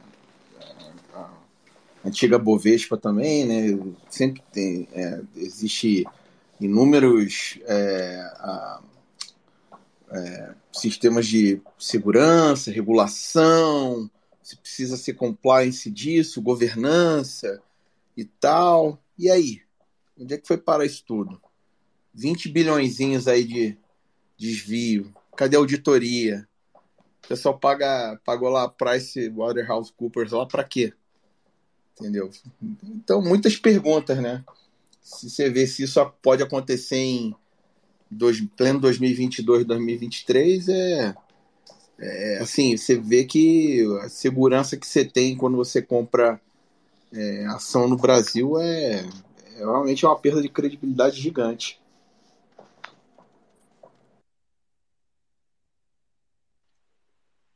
E é isso aí, acho que da pauta principal era isso. Tinha umas outras bobeirinhas aqui, mas passa reto. E, bom, é isso, pessoal. Esse é o cenário do Bostil. Então, acho que agora estamos oficialmente aí no, numa ditadura comunista disfarçada de democracia e tal. E como tancar? Como tancar agora o Bostil? Então, esse fim de ano eu vi vários familiares é, bem com raiva, assim, engajados, assim, né? Nada que vai protestar lá para Brasília, mas o pessoal tinha essa torcida, assim. Eu sou um pouco mais indiferente a isso, mas eles eram mais engajados. E aí comecei a falar um pouco para a família, achei legal trazer aqui assim, é, da, do estoicismo, que é uma filosofia é, interessante. Eu tento praticar ela na vida, ela é um norte, assim, nem sempre a gente consegue. O Setiarata até falou um vídeo hoje sobre isso, tem uns podcasts bem legal com o Bruno Perini também sobre isso. Mas, em resumo, o estoicismo, ele, você tem que focar é, para ter ação no que você controla. E o que você não controla, o que não depende de você, é tentar ser totalmente indiferente, porque não depende de você. É, até questão, por exemplo, presidencial. Poxa, a gente aqui é um plebe, né? São que, que a gente interfere, que, que a nossa vontade interfere se vai ser um, se vai ser outro, se o exército vai ou não vai? Nossa ação não tem interferência nenhuma. E como não depende da gente, por que a gente se preocupa com isso? No final acaba sendo tipo uma novela, assim, aí você fica naquele fla-flu, se, é, se estressando, se preocupando com coisas que não não estão no seu controle. E o estoicismo é isso. O que está no meu controle? Está no meu controle, por exemplo, eu, eu trabalhar, eu trabalhar, ganhar dinheiro, é, eu conseguir fazer o DCA, eu fazer a minha custódia, essas coisas que estão no meu controle, ali eu dou foco total. E se eu tiro o foco dessas coisas que são distrações, sobra mais foco no que realmente importa. E o estoicismo também fala que você tem que ter foco no começo do trabalho. Assim. Por exemplo, eu vou fazer o DCA porque eu, eu estudei, eu tenho certeza que isso aqui é a melhor, a melhor hipótese, a, a, melhor moeda que o homem jamais conheceu. Vou, vou armazenar nisso. Agora, se vai subir ou se vai descer, não depende de mim, isso é questão do mercado. Eu não vou me estressar com o mercado. Eu vou comprar todo mês e o mercado que se dane. Se for para cima ou para baixo, eu fiz o meu dever de casa. A consequência não depende de mim. Mas a minha ação é, ah, eu, agora subiu muito, vou parar de comprar, vou começar a vender. Isso eu controlo, né? Ah, eu vou, eu vou trocar de carro, sei lá, qualquer coisa assim. Mas você controla, você só dá foco e energia o que a gente controla. E com essa questão do, do, do Bostil e do mundo palhaço, é mais ou menos isso. A gente está vendo essas doideiras absurdas e bizarras, mas o que, a gente controla? A gente controla como se defender, como se proteger, como construir alianças para, exemplo, comprar carne sem vacina da, da, da que estão querendo vacinar carne, sabe? É, questões assim, do dia a dia mesmo. É, porque no final é isso que vai fazer você ter qualidade de vida. Mas basicamente eu acho que era isso, assim, em, em resumo bem, bem grande, assim. É, eu queria também dar aqui meu, meus dois centavos aqui em relação à questão do estoicismo, que é um assunto que eu sou bem apaixonado né, a respeito. Eu posso dizer com certeza que a minha vida se divide em antes do estoicismo e depois. E por que, que o estoicismo teve esse impacto na minha vida? Porque foi justamente o que me ajudou a, a, a, eu era um cara muito ansioso sempre antigamente era sempre é, vivia ansioso com um monte de coisa que eu não sabia exatamente como resolver e era problema de trabalho problema na vida pessoal né e quando eu comecei a ler sobre estoicismo eu fui vendo que que é, é, você aprende a manter uma mente calma racional você é, você aprende a aceitar, a ter uma aceitação muito grande das coisas que acontecem com você. Entendeu? Ajuda você a, no caso, é, me ajudou a entender, né, e, e, concentrar naquilo que, que você que eu posso controlar. E ao mesmo tempo não me preocupar, entendeu? E aceitar o que eu não posso controlar. Então isso é, é foi como o Jaraguá falou. É, é, é, é justamente você ter essa, é, essa esse controle em cima da, da, das coisas que você tem. Você tem ação, você tem domínio sobre aquilo e, e, e aprender a, a, a, meio que desplugar ou, ou, ter uma aceitação das coisas que você não tem controle. E aí, assim, uma coisa que queria deixar aqui para vocês é que, assim, uma regrinha de ouro do estoicismo, né? Ele fala para a gente meio que dividir as coisas, separar as coisas em três, em três é, vamos dizer assim, três caixas, né? As coisas sendo uma caixa sendo das coisas boas, outra das coisas ruins e outra de coisas indiferentes. E aí essas coisas boas é, é, são as virtudes, né? Sabedoria, coragem, autodisciplina. As ruins, o oposto disso, né? são os vícios, ignorância, é, covardia, né? injustiça. E o indiferente seria todo o resto.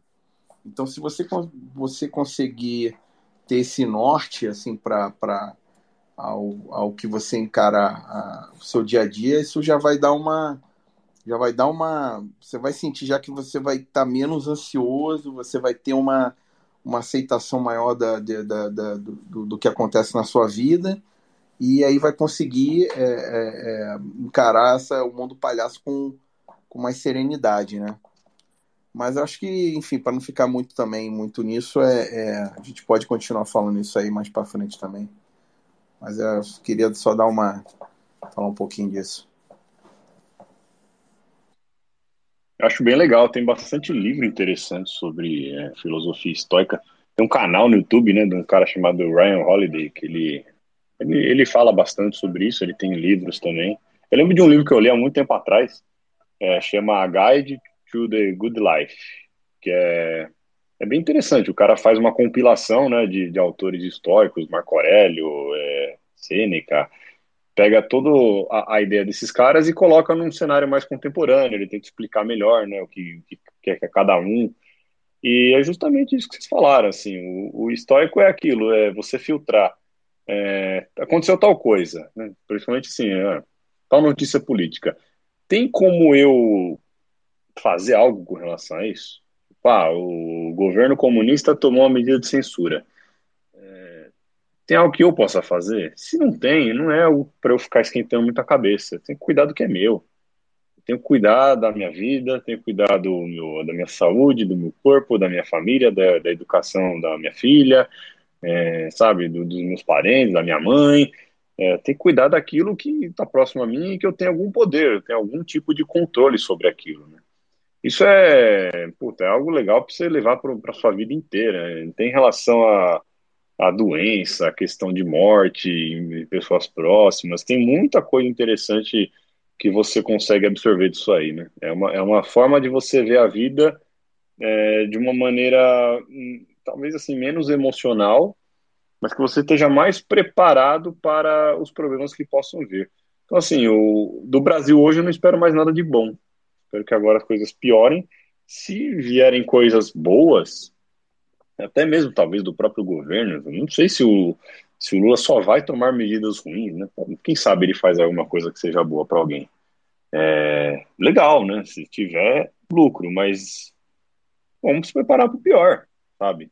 Eu acho que o cerco, o cerco vai se fechar daqui a um tempo para é, bitcoinheiros, então as pessoas vão ter que descobrir novas maneiras de comprar bitcoin é, de, de, ou declarar, ou então, né, não sei, né, fazer alguma outra coisa. Mas o cenário está aí, a gente tem que jogar com isso. A gente pode passar o dia inteiro estressado, nervoso, canalizando essa raiva de uma maneira que, que não é muito eficiente, que nem foi o que aconteceu agora, dia 8, né? Acho que as pessoas estavam com tanta coisa engasgada, né? Aquela revolta, né? De, lutar, lutar e, e ver o, o, país colapsando e os bandidos vencendo, que elas simplesmente foram lá extravasar. E agora vão ter consequências bem ruins. Muitas famílias ali vão estar destruídas simplesmente por estarem lá. Eles vão pegar até sinal de celular para ver quem estava lá, quem não estava. Sim, é... vale a pena? Não vale a pena, né? As pessoas podiam estar em casa, é, sentar a galera numa mesa e falar: tá, o Bostil agora colapsou, o que a gente vai fazer? O que dá para fazer? Quem a gente tem de ativos? Quem aqui consegue trabalhar para fora? É, quem aqui está com emprego garantido, porque é funcionário público? Vamos se planejar. Não adianta, vai lutar pelo, por, por alguma coisa melhor, não, não, vai, não vai surtir efeito, né? O que vai acontecer é você vai apanhar de milico, você vai ter sua conta congelada, só coisa ruim aconteceu para esse pessoal. Então acho que é, é isso, né? Você tem uma visão é, mais realista das coisas, pé no chão, sangue frio, é, não ficar deprimido, não ficar desanimado, entender que, cara, a vida é isso, a história da humanidade sempre foi isso, é uma luta eterna. A gente está vivendo uma fase que, pelo menos, a gente tem, ainda tem, né, água encanada, a gente tem chuveiro quentinho, a gente tem uma privada, a gente tem acesso à comida, é, a gente tem acesso ainda à saúde é isso, vamos tentar enxergar o copo meio cheio, né? E a gente tem o Bitcoin, hein? Porque esse mundo todo, tudo que está acontecendo, se não existisse o Bitcoin, pelo amor de Deus. Mas quer ver ó, um exemplo bem prático de uma notícia que a gente vai tentar nesse ano de 2023 dar um, um caráter mais histórico? É a notícia do Dino, que está querendo botar a lei de regulação na internet, e do Gilmar Mendes, que falou que as reuniões virtuais têm que ser reguladas adiantaria ficar falando mal deles, falando, ficando ah, ditadura, blá, blá, blá, entrar na raiva e ficar xingando, xingando, xingando? Que que, a gente tem capacidade, eu, por exemplo, tem capacidade alguma de mudar a, a, ideia deles ou influenciar isso? Nenhuma. Eu sou um plebe. Então, o que, que eu posso fazer? Olha, eu posso estudar sobre VPN. Que, como que funciona isso? O que, que é isso? É, e esse fo enfoco é, eu acho que é mais importante mesmo. A gente, e a gente, aqui é tudo bitcoinheiro. E o bitcoinheiro é a solução para todos esses problemas aí. Então, para nós tá fácil, né? E a gente fica aqui na terapia de grupo, confirmando que a gente está no caminho certo. Tem dois lados desse negócio. É, assim, acho que é importante não confundir também. Estoicismo é, é importante, é um negócio, uma filosofia de vida super interessante, estratégica, principalmente para tempos difíceis. Você consegue otimizar seus pensamentos e focar naquilo que você pode influenciar diretamente é, e não gastar e perder energia com coisas que você não consegue mudar. Mas é importante deixar claro aqui para todo mundo que está ouvindo que também não é para confundir estoicismo com covardia. Não é porque você não tem o poder de chegar lá, entrar em Brasília e matar meia dúzia sozinho que você deveria simplesmente se alienar completamente e deixar passar qualquer coisa. É, tem uma frase que é bem legal que é uma revolução nada mais é do que um monte de homem que põe o pé no chão e fala: chega, daqui não vai passar. É, e esse, o problema que está acontecendo na sociedade hoje em dia também é muitos os homens estão extremamente covardes. Tiraram a testosterona de todo mundo e os homens são cada vez mais sojados. As mulheres, através do feminismo, é, impuseram, começaram a tomar esse espaço. O movimento feminista fez, fez essa inversão para as mulheres tomarem mais o espaço do masculino. Os homens ficaram relegados a esse papel de, de mais sojados e, e baixa testosterona e homens covardes no poder dá a merda que dá. Então, assim, a gente está tendo um problema gigantesco na sociedade a nível global, não é nem falando do Brasil. É, e aí a gente tem que cuidar do nosso? Tem. A gente tem que pensar em sobreviver, nós e nossas famílias e nossos amigos imediatos? Sim, acima de qualquer coisa.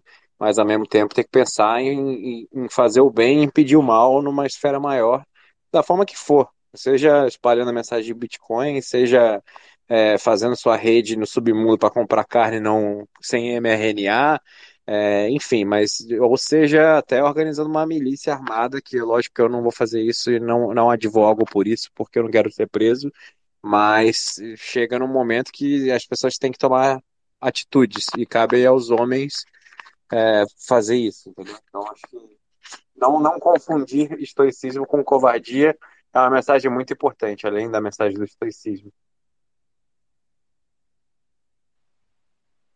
Muito bem. É, e isso que o Jaraguá falou também, a gente tem uma vantagem enorme, cara, de conhecer o Bitcoin. Tem muita gente que já ouviu falar, tal, mas né, não vai a fundo, comprou no, na Nubank. Assim, é, o Bitcoin, você ter propriedade privada inconfiscável num cenário desses é uma arma também de guerra. Né? Existem várias formas de arma, né? Você pode ter realmente uma arma física, você pode ter conhecimento e você pode ter propriedade, porra. É, um exemplo, né? Esse pessoal que foi lá protestar, agora eles vão ser esmagados. Já, já congelaram 6 milhões, 6 é, milhões e meio de, dessa galera. É, o Bitcoin seria um, uma ferramenta muito útil para eles se eles tivessem esse conhecimento, tivessem se preparado antes de, olha, a gente está indo para lá, a gente vai correr um risco enorme de ser preso e de congelarem nossos bens. O que a gente pode fazer com relação a isso? Será que já tem alguma ferramenta que pode ser ah, Dum, eu vou além. Eu acho que o Bitcoin não é mais uma ferramenta, mais uma arma de guerra. Ela é a arma de guerra que vai fazer todo esse sistema podre que está tentando implantar essa, esse totalitarismo, essa distopia tecnológica que está vindo, do reset, do call shop, etc. É, a, a, as chances disso dar certo, emplacar e dar tudo certo, são baixíssimas, eu acredito. Eu sou um pouco otimista nesse sentido. Eu acredito que é muito difícil é, mas os caras estão tentando e a gente vai saber em breve. Mas assim, se não tivesse Bitcoin, eu diria que são ótimas as chances dos caras fazerem com sucesso, implementarem e exterminarem boa parte da população global e a gente viver nessa, nesse sistema chinês de tecnocracia com social scoring, etc. Mas com o Bitcoin, quanto mais ficar difícil para as pessoas sobreviverem, mais as pessoas vão procurar formas de sobreviver. É só ver a adoção do Bitcoin em países que a moeda falhou, tipo Líbano, Venezuela, Argentina. A hora que começar a bater na bunda, até o plebe, o cara que é mais ignorante, ele vai descobrir e ele vai conseguir comprar. E aí eu acho que se todo mundo comprasse de hoje para amanhã, semana que vem não tinha mais nenhum papo de absolutamente nada de reset, de comunismo, de porra nenhuma. Então é é a única coisa que traz esperança. Se não fosse o Bitcoin como a arma para combater, o mal, não teria mais nada. Muito bem, é isso aí. Bitcoin é a arma principal agora. Você imagina, por exemplo, o Monark agora. Ele perdeu o ganha-pão dele, basicamente. Né? O Xandão tá arrancando as redes sociais. Ele já tá tentando arrancar o Rumble, é, fazer o Rumble derrubar o canal dele, que é o ganha-pão do moleque. E aí o Rumble, eu não sei, eu acho que o Rumble vai peitar, e aí o Xandão com certeza vai vir com alguma medida então para bloquear o Rumble inteiro no Brasil, já que o Rumble também está sediando, por exemplo, a, a revista Oeste, que é um, um, um perigo né, para eles. Então é, é algo que pode acontecer. O, o Monark fica totalmente desmonetizado. E se piorar a situação, pode ser que em algum momento esse cara também vá lá, o Xandão, e bloqueie as contas bancárias dele. E aí? Então é mais uma arma. Imagina agora, por exemplo, um caso, o Monark é, falar: ah, pessoal, é, perdi tudo, tá? Mas o Xandão tentou bloquear minha conta, só que eu converti tudo que eu tinha para Bitcoin. Eu acabei de descobrir uma maneira aqui para esse cara é, tirar o poder desse cara. Tá tudo em Bitcoin, ele não vai conseguir arrancar meu dinheiro. Ele vem a público falar um negócio desse. Muita gente vai, vai se ligar, né? Vai ser um, um, uma propaganda gigante. Esse departamento de marketing tá aí só esperando um momento para isso acontecer. Quanto mais o, o, o governo vir para cima nessa questão de congelar ativos tudo mais, mais forte vai ser a reação na hora que algum desses influencers, pessoas famosas, vier a público e falar: olha só, pessoal, eu descobri um jeito de acabar com o governo. E aí, o que, que vai rolar? É interessante ver assim né, os desdobramentos que pode acontecer agora.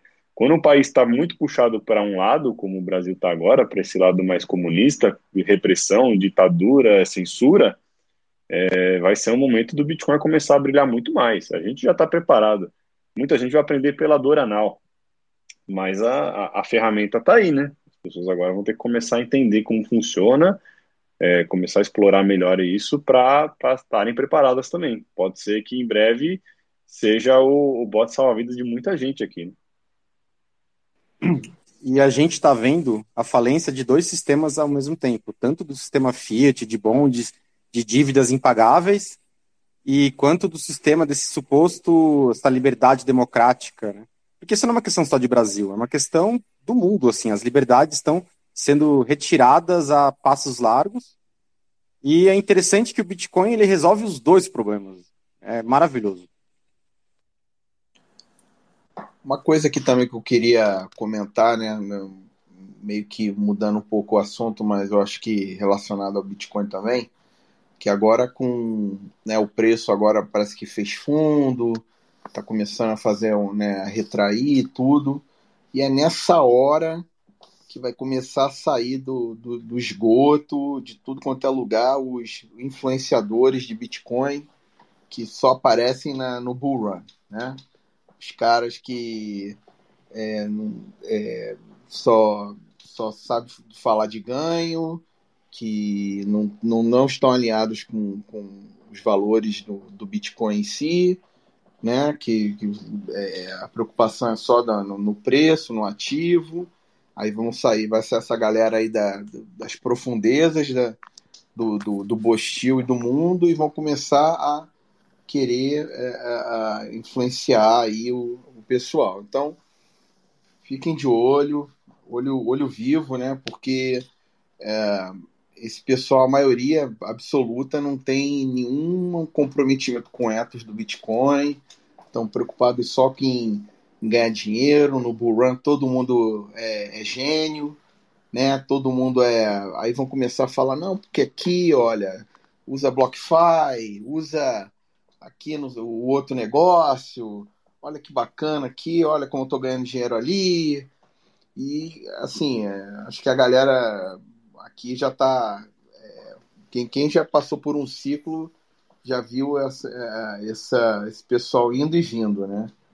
E, e agora acredito que vai acontecer de novo. Se, quando a gente entrar agora no próximo Bull Run, vai sair do, do nada uma galera. Não, porque eu tô no Bitcoin desde 2008. Vamos falar que né, tô Bitcoin desde 2000. Né? Não, porque eu sei muito. E aqui, ó, meu curso e aqui você investe aqui, investe ali. E olho vivo, pessoal. Porque a gente já viu esse filme, entendeu? Tudo que é bom, parece que é bom demais para ser verdade, provavelmente é. Se alguém quiser comentar em cima disso também. Ah, só para comentar que assim, é muito engraçado que os ciclos se repetem muito parecido, né? É, a história do Bitcoin realmente assim, a cada quatro anos, né, entre um halving e outro, é, trocam os atores um pouco e tal, mas é, é tudo muito parecido, cara. Então a gente sabe que é inevitável, o Bitcoin vai subir, vai puxar umas shitcoin junto, aí daqui a pouco vai ter influencer, né, comentando Bitcoin, mais de alguma outra shitcoin, que essa aqui vai brilhar, que essa aqui também, e faça, faça sua carteira diversificada, essa aqui está pagando um yield. Aí a galera do Ethereum vai inventar a próxima moda, que a gente não sabe qual vai ser, se vai ser NFT, se vai ser uma repaginação do, dos ICOs, eles vão inventar alguma coisa, né? E aí, sempre a mesma coisa, né, cara? Tudo, tudo igual, né? Até de uma, de uma maneira histórica, né? Algo que a gente não consegue evitar. É, é para mim, bem, quem quiser perder dinheiro com essa merda aí, a gente tá aqui todo domingo falando, né, para as pessoas se prepararem e tal, tomar cuidado com a armadilha. Mas é ciclos, né? São ciclos de mercado aí que acho que é inevitável acontecer de novo e muita gente vai entrar, vai cair no conto de novo da próxima promessa, vai ter oba-oba e muita gente vai vai tomar na bunda mais uma vez depois.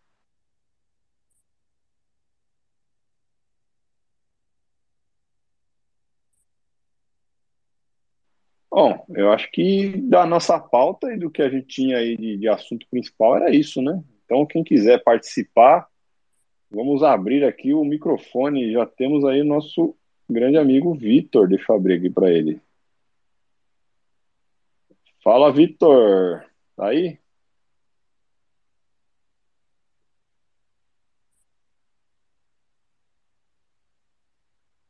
Alô? Vitor, Fala, galera. Tá tudo joinha? Tudo Fala, belezinha? o pessoal tá me escutando bem? Tudo certo. Tudo jóia. Eu estava aqui vendo aqui vocês, estava acompanhando.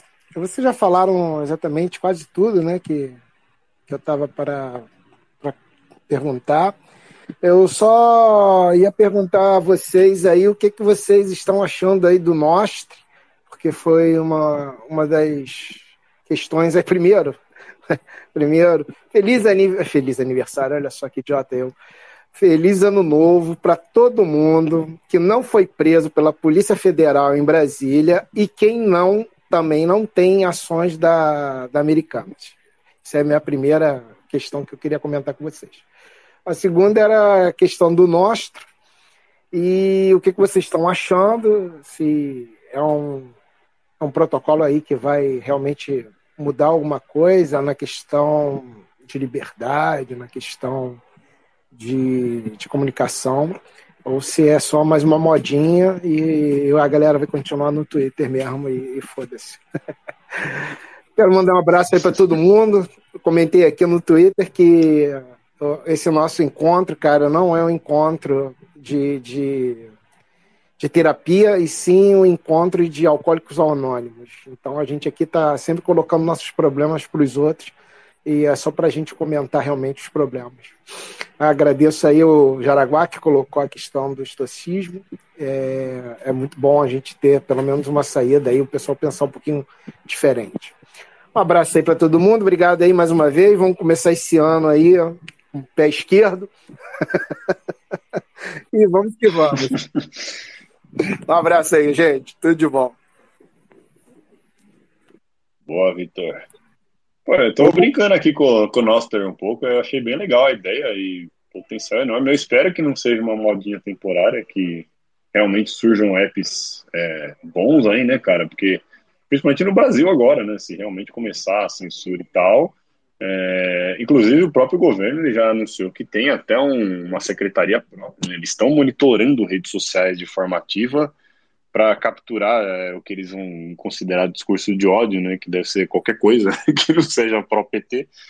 Então é, é, bem interessante assim, a gente ter mais uma plataforma aí para poder criar um pseudônimo e postar, e isso tá é, em servidores centralizados, sem alcance a uma canetada aí do judiciário. Eu tô, tô otimista aí, tomara que dê certo.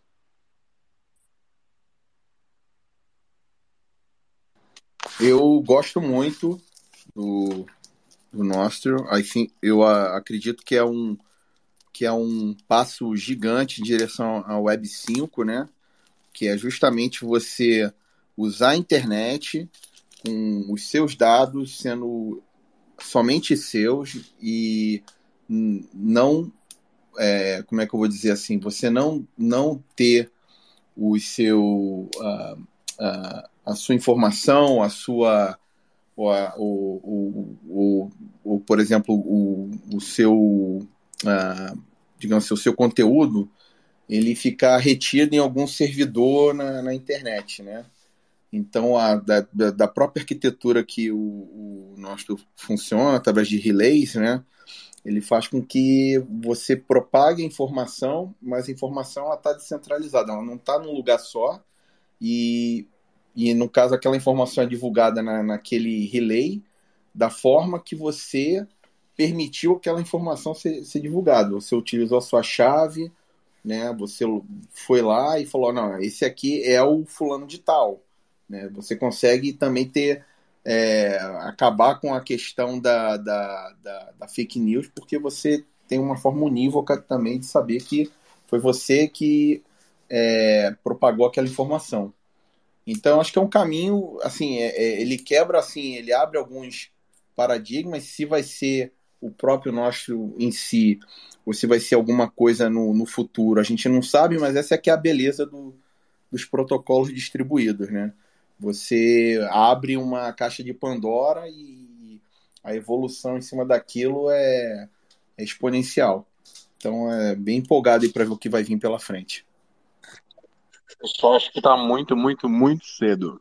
É, Bitcoin tem 13 anos e a gente está assistindo o reset avançando a passos largos, os direitos de propriedade serem totalmente atropelados. 99% da população global ainda não entende Bitcoin e poucos que começaram a clicar já se perderam na, na distorção do ruído do, das shitcoins, do metaverso, da puta que pariu. Então, assim, acho que esse processo transitório para uma rede uma Web 5 totalmente descentralizada, como as pessoas estão, os visionários estão enxergando, muito provavelmente vai demorar muito tempo para chegar. E aí, o negócio, a tecnologia em si é interessante, mas o protocolo ainda está muito cru, tem que surgir muita coisa para melhorar a experiência e fazer essa ponte para as pessoas leigas, porque senão a chance de adoção é mínima. Opa, boa noite a todos aí. É... Opa, e aí, Ralf, beleza? Tudo bom? Cara, é uma grata revelação aí essa, essa questão do estoicismo na pauta do programa mas eu queria fazer uma, uma contribuição à introdução lá do Jaraguá com relação à questão das VPNs, né? É, eu acho, eu achava prudente, né? Eu acho prudente que aqueles que fazem compra, por exemplo, com, ou têm os seus P2P de confiança, é, recomendem a configuração de um serviço de VPN ou um servidor próprio de VPN entre as duas pontas, entendeu? Fazer uma conexão direta. É, isso descartaria a necessidade de, um, de uma conexão VPN, por exemplo, que seja pública ou até mesmo paga. É, e você estaria, é, de fato, com o tráfego, eu acho que quase que com 100% de segurança.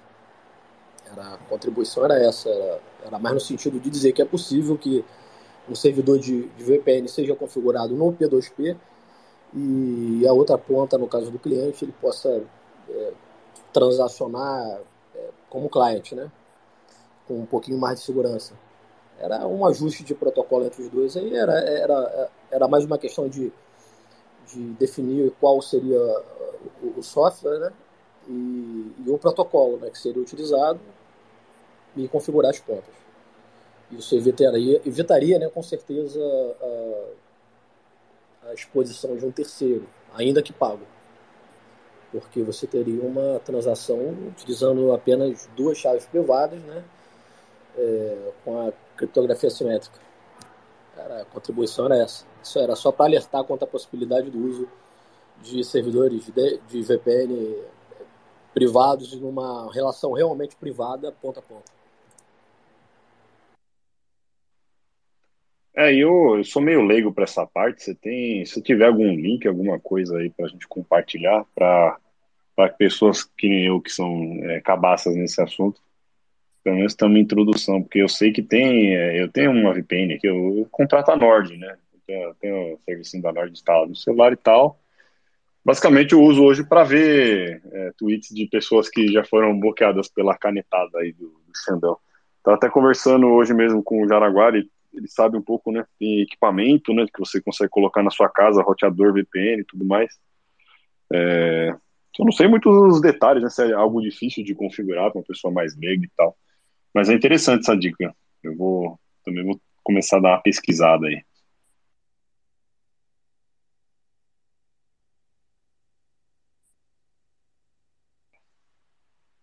É, alguém mais quer vir falar alguma coisa aí? Daqui a pouco a gente já encerra o programa também. Quem quiser a palavra aí para desabafar, falar o que quiser aí para tentar tancar o Bostil, pode vir. Momento, fala que eu te escuto. Fala que eu te escuto, opa. Temos aí o Leonardo pedindo a palavra. Opa. Tudo certo aí, Leonardo? E aí, Intancáveis, beleza? Seguinte, é, beleza. Queria, queria uma opinião de vocês aí, que vocês estavam de férias, e rolou o lance lá do, do Dev, cara, do Core Dev lá do, do Luke, Luke Dash, eu acho. Não conhecia esse cara, mas é, queria que vocês comentassem sobre essa notícia aí, que é um pouco passada, mas acho que tem uma relevância aí também. É, é, impulsionou também a galera que estava usando Hot Wallet, né, a se ligar que um dev com um cara desse com uma experiência gigante fez uma entropia lá de merda e perdeu lá a chave PGP, 200 bitcoins e a porra toda. E deu uma impulsionada aí na galera, né, criar sua própria entropia, comprar hard wallets, as porra toda. E aí eu queria saber de vocês aí, qual, qual a opinião da galera sobre isso aí.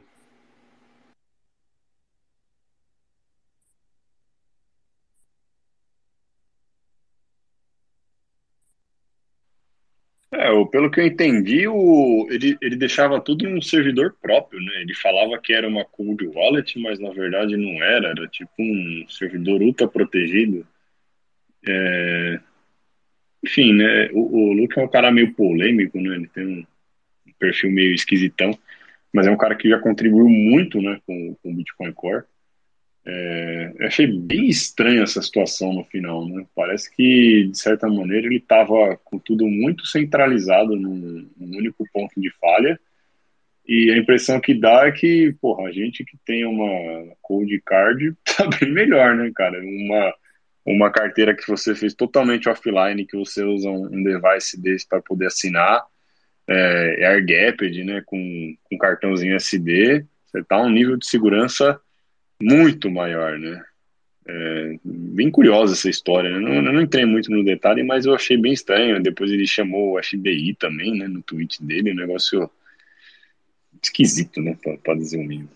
O, o Vitor que tá erguendo a mão aí, quer comentar também? Tem cara de acidente de barco, tem cheiro de acidente de barco, e eu acho que nada melhor para fazer uma ocultação opa, fazer uma ocultação de patrimônio do que você falar publicamente que perdeu os seus 200 bitcoins. Eu acho muito improvável que um cara tão experiente, que, é, que contribuiu tanto para o protocolo, faça uma cagada desse tamanho. Mas, sei lá.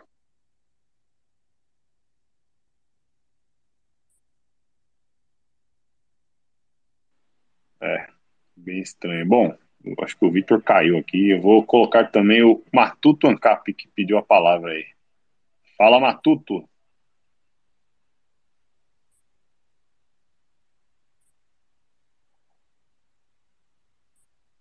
Matuto, você está aí, meu amigo?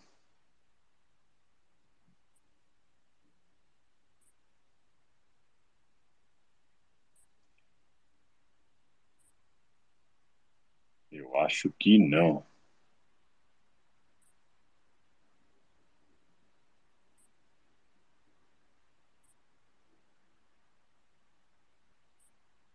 E agora, né?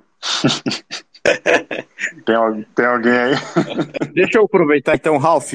Volta lá no assunto, eu não entendi direito, mas fala assim mais, mais a parte prática, tá? Vamos supor que tem o VPN. Que que eu tenho que, além do VPN, o que, que eu tenho que prestar atenção mesmo, do ponto de vista prático? Bom, primeiro você definiu um servidor, né? um serviço. Um servidor que hospede é, o serviço. E, por exemplo, você tem um P2P de confiança.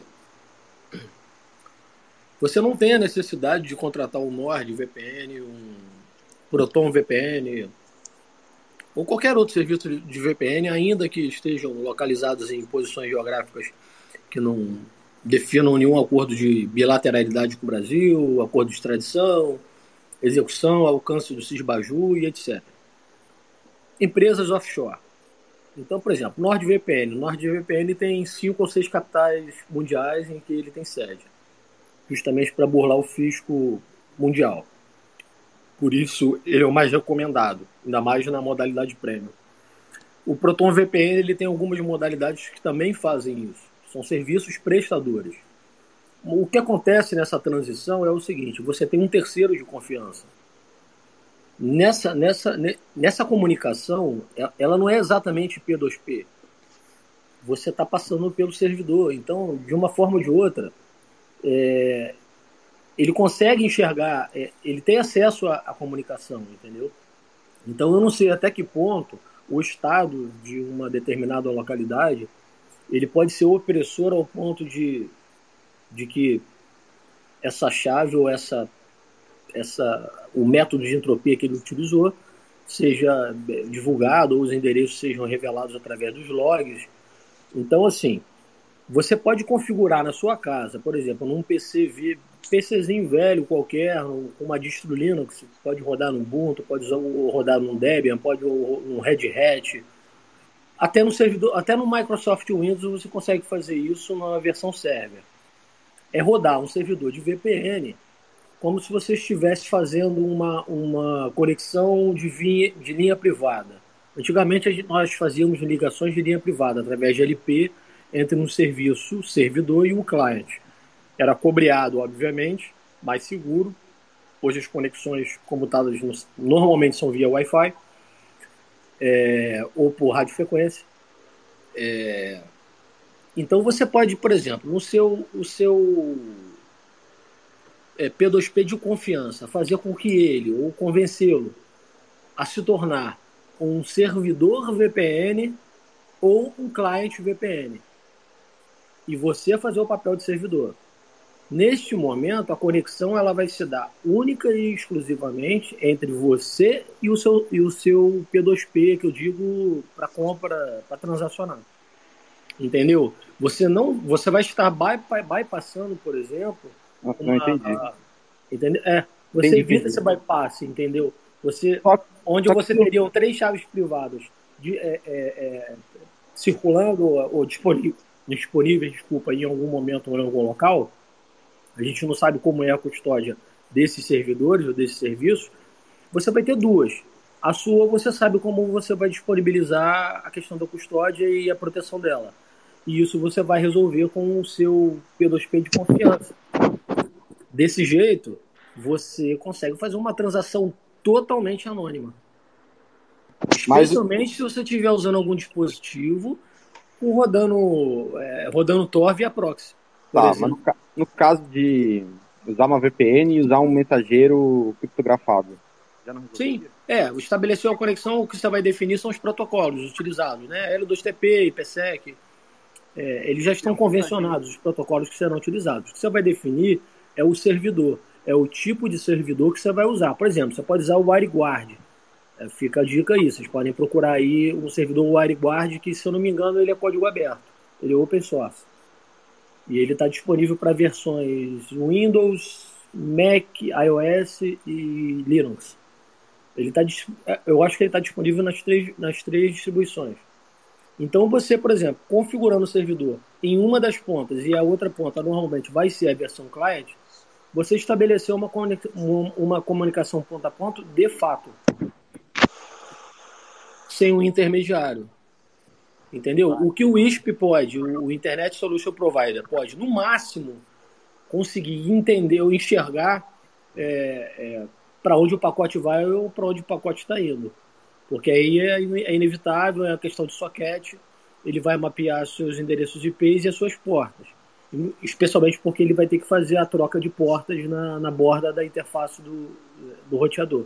Então, é, mas é o máximo que ele vai conseguir enxergar. O conteúdo que está encapsulado dentro do pacote, ele está criptografado. Com SHA-256, dependendo do protocolo que você for usar. Não aconselho usar o protocolo PP2, PPT P. Que ele, ele já apresenta muitas vulnerabilidades já. Os demais são seguros, como IPsec, L2TP. Beleza. Não consegui ser Eu 99% do pessoal aqui, mas com certeza incentivou o pessoal a estudar um pouco mais. É porque, assim, é, eu estou tentando apresentar uma possibilidade, porque eu, eu vou lançar, eu vou, eu vou publicar um texto entre 10 ou 15 dias no Medium é, para falar sobre como funciona, como funciona e como funcionou essas investigações em relação a, a mapeamento de endereços. É, o que, que eu estou tentando alertar, cara, é que não tem instituição que seja segura, seja ela pública ou privada. Então, se o P2P ele tiver essa facilidade, essa, facilidade, essa técnica de poder é, diminuir a probabilidade de que o seu pacote seja, seja interceptado por um man in the middle, no meio que seja, ou até é, uma questão mais é, um pouco mais é, agressiva por parte do Estado num, numa sede de uma dessas empresas, é, esse é o caminho ideal, esse é o universo ideal. E melhor ainda se fosse é, via fibra ótica com impulsos de luz ou, ou cobreado via impulsos elétricos e de uma maneira que tu pudesse ver. Mas já que isso não é possível, é, você consegue configurar isso com alguém remotamente e só vocês vão ter acesso ao que está trafegando, porque só vocês serão os conhecedores do endereço IP de origem e destino que não muda durante o tráfego na rede. Então, essa conexão durante a origem ao destino ela vai estar criptografada. A diferença é que ela não vai passar pelo Proton VPN, que ela não vai passar pelo NordVPN, ela vai passar por um WireGuard da vida que vai estar instalado no cara que você compra. Entendeu? É, legal, legal. Esse é o caminho. O, Ralph, Beleza. isso daí seria o conceito de túnel de VPN, é isso? Exatamente, é o tunelamento que a gente chama. Existe um tunelamento dentro do, do protocolo IPsec. É exatamente isso. Essa é a maneira que eu vejo hoje. É, o Dum falou no início do programa em a gente procurar maneiras de. É até a questão do estoicismo. Olha, a gente tem que resolver uma questão que que é inevitável. O que é inevitável não adianta a gente discutir. Então vamos discutir o que é possível fazer. Eu vejo essa possibilidade como uma possibilidade real de, de transacionar é, sem usar corretora. É, eu não vejo uma solução melhor é, do que essa. É, é, fazer com que a questão da autocustódia continue sendo evangelizada no máximo possível e fazer com que os, os, os PJs, eu não sei como é que eles se apresentam, os P2Ps, eles, eles criem essa cultura de entender essa tecnologia para que eles prestem um serviço que ofereça segurança para o seu cliente. Uma segurança definitiva. Porque ele vai ter a chave privada dele armazenada sob o poder dele, e você vai ter a sua chave privada armazenada sob o seu poder. Nesse tráfego não tem um terceiro, não, vai, não haverá um intermediário. É uma simetria, é uma, é uma, é uma criptografia simétrica comum. Então, é, eu acho que essa é a solução que a gente deve passar a buscar, porque a maioria das corretoras, inclusive as brasileiras, serão sodomizadas, como diz o, o Renato. É, uma ou duas Inclusive, já são parceiros do governo e estão custodiando todos os bitcoins que estão sendo apreendidos. Uma, tem uma famosa brasileira que está custodiando os bitcoins. Eu, pô, eu não me, eu, eu não me sinto à vontade em, em, ter minha, em ter as minhas informações numa corretora dessa. Então o problema é maior do que a gente imagina, talvez. Então eu acho que quem compra via P2P começa a alinhar isso aí com o seu cliente aí, com o vendedor. E o logo dela é verde? Esse é um tipo de comunicação que ninguém consegue parar. O Xandão não consegue parar. Ele pode me prender. Ótimo. Tem problema nenhum. Mas ele não pode parar a comunicação. Para parar esse tipo de comunicação, ele vai ter que parar a internet. Porque essa, essa comunicação ela depende basicamente da infra da internet.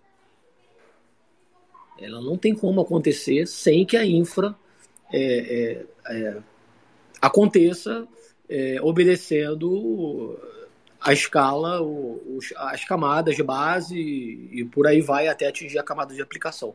Então, eu acho que essa é a solução viável hoje. O problema é o P2P de confiança.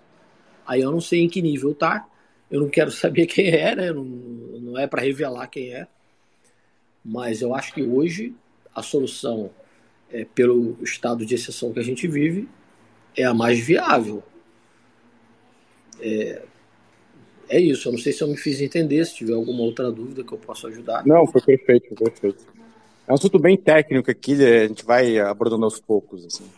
Até porque, assim, não tem problema ainda, não tem nenhuma criminalização, mas está caminhando para isso a princípio. Né? Então a gente é bom já ficar atento se um dia você ter BTC ser crime, né? Mas beleza. É, eu acho que o Vitor pediu a palavra, né, Vitor? Tudo bom, galera? Eu ia comentar uma coisa, mas o Ralf falou sobre isso. Eu ia perguntar para vocês e para o Ralf também se ele concorda que para a galera mais leiga seria melhor instalar o Imprevious, o Impervious.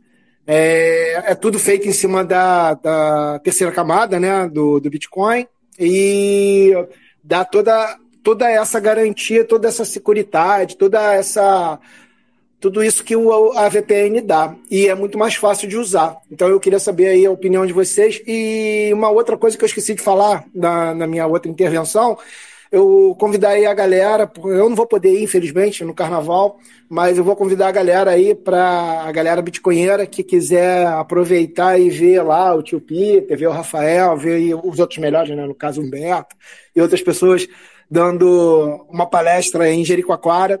O Quincel, acho que é. Agora esqueci o nome, o primeiro nome dele. Não lembro. Mas. É, Vinícius, obrigado, obrigado. O... Fala lá com o Vinícius, Vinícius está organizando tudo isso aí. Já dá para, se o cara tiver realmente interessado, ele já vê a hospedagem, já vê tudo isso aí. O cara já tem aí mais ou menos o, o caminho das pedras para poder chegar lá com tranquilidade. Era isso. Um abraço aí, desculpa aí a, a, a intervenção. Um abraço. Posso responder? Manda bala. Então vamos lá. Vitor, o que, que acontece? Eu entrei até numa discussão ontem. É, estavam presentes o Cavanhaque, o, o Jeff estava também. É, a gente fala muito é, sobre Bitcoin e a gente esquece um detalhe que é importantíssimo. É, como é que essa indústria da caça funciona? É da caça mesmo, né? É, ela não funciona em cima da camada do, do Bitcoin, cara, diretamente. Ela funciona na estrutura a partir da estrutura telemática e avança todas as camadas do modelo OSI, desde o enlace até a camada de aplicação. O Bitcoin é um protocolo da camada de aplicação. Quando ele atinge esse estágio, você já está identificado. Por isso a importância do uso da VPN. Por isso, a importância da, do, do anonimato nesse interstício. Então, a gente não pode desprezar essa parte da, da, da, da internet, que é quem, em tese, seria responsável, uma camada anterior à camada do Bitcoin, é, porque o caminho das pedras está justamente aí, pô. É a camada de é a camada é a segunda camada de enlace que vai entregar, é a camada de rede que vai entregar, é, é a camada de sessão, de, de, apresentação e até chegar à camada de aplicação. Então não tem jeito. Isso no modelo OSI. Se a gente for para o modelo TCP/IP é a mesma coisa, abstraindo é, a camada de sessão, de aplicação, de apresentação. Então, assim, o protocolo TCP ele roda em cima de uma rede que é a rede da internet. Os órgãos de investigação eles se baseiam na rede da internet ou em, através de engenharia social, como o Big Techs. O cara que criou a conta na, na Exchange, o cara que criou a conta no Gmail, o cara que criou a conta no Outlook, o cara que tem rede social e fica ostentando, que aparece muito. Então é assim que vai ser o processo de investigação. O processo investigatório é todo esse. Aos poucos eu vou começar a lançar, eu não sei como que eu vou fazer para não me enrolar, mas eu vou começar a lançar alguns detalhes de, de como é que isso é feito. Então, é, o que eu estou falando para vocês é o seguinte: eu hoje eu estou muito reticente contra, quanto à compra de Bitcoin através de corretoras. BIPA, ainda que seja BISC, entendeu? É, então hoje é mais fácil para mim, mais valoroso talvez, e talvez eu pague até os, os prédios de um P2P de confiança que atenda às minhas necessidades, que eu acho que hoje tem que ser uma questão de imposição. Eu falo, cara, tu tem que tu tem que ter essa solução desenvolvida, testada e a gente vai transacionar assim, porque você vai estar lá, seja lá qual forma é, que você usa a carteira. Você pode usar uma hot, que, eu, que todo mundo não recomenda, mas, bom, independente da carteira, é, ele tem que dar essa solução, porque é, quando ele for fazer, a, é, efetivar a transação, ele tem que lhe dar as garantias de que o meio do caminho não está contaminado. Por quê? Na parte de rede, na parte de internet, a autoridade já chegou até você. Entendeu? Seja por engenharia, seja por rastreio. Não adianta, endereço IP deixa rastro. Você não consegue mudar o endereço IP de origem, ainda que você faça, NAT. Entendeu? É, então é, é complicado. É, eu, eu vejo hoje como uma solução viável no universo onde todo mundo tem falado em VPN, VPN, VPN. VPN é só baixar o aplicativo ali, botar o aplicativo, escolher o país que você vai usar e acabou. Não é, cara. Você está dependendo de terceiros da mesma forma. Você é como se, como se você estivesse comprando um, é, é, um, um, Bitcoin através de uma corretora. Você vai, tá, vai ter que deixar os seus dados lá. É, ele vai ter lá o log de registros, entendeu? Então, assim, é, eu penso que o cara que o profissional hoje, seja ele PJ, pessoa física, eu não sei quem é, ele, ele precisa estar preparado para a nova realidade do Brasil, em especial, e desenvolver um pouco mais os estudos e as técnicas para que ele desenvolva, ele instale, ele configure o servidor e ele dê essa opção ao comprador. Aí sim, eu posso te garantir, dificilmente alguém consegue chegar até você. O cara pode até, o, o provedor ele pode até mapear é, o endereço IP de origem e destino, ok, problema nenhum. E você ainda tem a possibilidade de proxiar com Tor, né? Para dificultar a vida de quem está fazendo um sniffing, de quem está tentando procurar alguma informação mais clara. Mas vai dificultar muito, cara. Ora, o cara vai ter que. vai demandar muito poder computacional para ele conseguir e tempo para ele descobrir algum dado concreto. Entendeu? Então eu aconselho que quem faz esse tipo de transação que se faça desse jeito. O, o, o P2P começa a entender que ele não, só, ele não é só o cara que ele vai lucrar em fiat ou, ou não sei qual é o objetivo dele. É, ele precisa estar preparado para que a integridade daqueles que não querem ter o, o anonimato é, descoberto ou inviolado é, garantido. Eu acho que hoje não basta você entrar num, num, num site desse de, de ranqueamento de, de P2P e transacionar com o cara, entendeu? Eu acho isso muito pouco. É, é, estrelas lá como relevância, como, como é, confiabilidade, nada. Não existe confiabilidade na internet. Mesmo porque o aparato estatal ele entra e faz o que quer a hora que quer, inclusive sem mandato. Então, é, eu acho que esse é o caminho viável hoje para a realidade que nós vivemos. Entendeu, Vitor? É, não, cara, não é bicho de sete cabeças, não, cara. É, é, é pegar um pouquinho, estudar, testar, é fazer uma emulação, isolar uma redezinha, bota um servidor, bota um client, o P2P ele vai fazer lá as transações, vai simular, vai assinar, depois ele vem on-chain, transmite. Ele faz o que ele quiser fazer, desde que ele utilize é, as vias necessárias, né? Porque o Proton ele é ótimo, é dos melhores, é, mas, mas não se sabe, né? É, ele tem sede, por exemplo, nos Estados Unidos, é uma das sedes. Ele tem sede na Suíça, ele tem sede no Panamá, que é uma offshore. Então, vai depender da pressão que ele vai sofrer, de quem ele vai sofrer, qual é a motivação do opressor. Eu não sei, eu acho que é uma solução tão básica, tão, tão porque para o cliente, cara, é muito tranquilo. O cliente é muito tranquilo. A, a, a, o que vai trazer um pouquinho mais de dificuldade para que ele faça essa, essa engenharia está é, é, tá na parte do P2P, que é onde ele vai ter que configurar o servidor dele. A não ser que vocês combinem, sejam íntimos e você assuma a responsabilidade de, de fazer a instalação, a configuração e, e e se encarregar dos, dos tunelamentos, entendeu?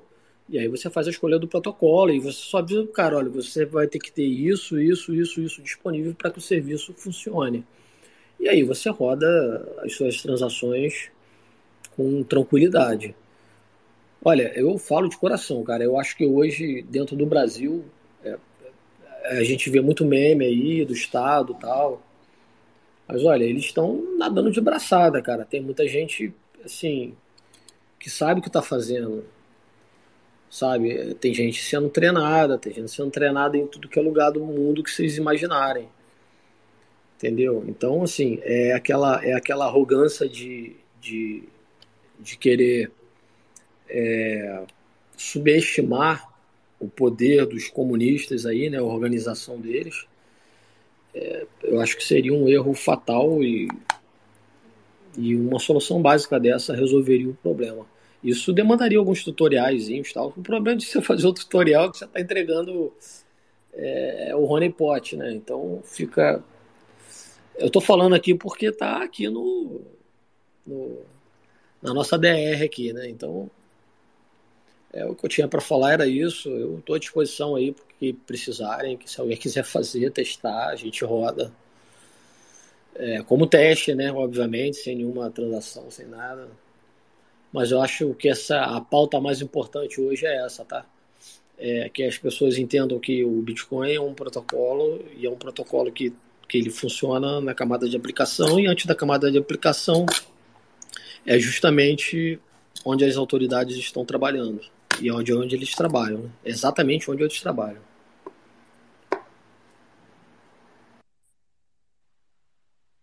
Boa, perfeito. É, bom, a gente já está quase encerrando aqui, mas o, o Jeff também entrou aí para falar. Quer falar aí, Jeff? Não, depois dessa aula de boa, só que triste. Boa semana para todos. Até quinta. Maravilha, pessoal. É, o nosso tempo aqui já, já estourou um pouco. Tem gente ainda querendo falar, mas como já acabou o tempo, a gente vai já encerrar. É, também preciso sair aqui. Eu tô como host. Mas semana que vem estamos aí de volta. É, bom, só um resumão. Acho que a gente vai tentar agora trazer um pouco mais de otimismo para o programa. A ideia também é a gente trazer mais temas, tá? Então a ideia é, porra, cada, cada programa vamos tentar pensar em um tema, trazer e em vez de só ler as notícias e tal, jogar conversa fora, a gente tentar direcionar. Então essa aqui a gente tentou falar mais da, dessa questão histórica e tal. A gente pode, putz, cara, aí é um mar de coisa, dá pra falar de OPSEC, é fronteirismo, é offshore, o novo passaporte, custódia, é assim, os assuntos são infinitos, né? Então, essa linha que a gente vai querer seguir. É, bom, então boa noite aí e podem dar boa noite aí os outros hosts. Valeu, pessoal. Valeu, uma boa noite a todo mundo. Até semana que vem. Boa noite. Valeu, pessoal. Como sempre, foi um prazer aqui estar com vocês. E semana que vem tem mais. Estamos aí, segunda temporada aí dos Intancáveis esse ano e com certeza vai, vai ser um vai ser um ano aqui, com muitos desafios e vai ser importante a gente ter esse essa nossa resenha semanal aí para a gente ir debulhando os acontecimentos. Um abraço, até semana que vem. Agradecer mais uma vez a, a participação, um abraço para todo mundo. Vamos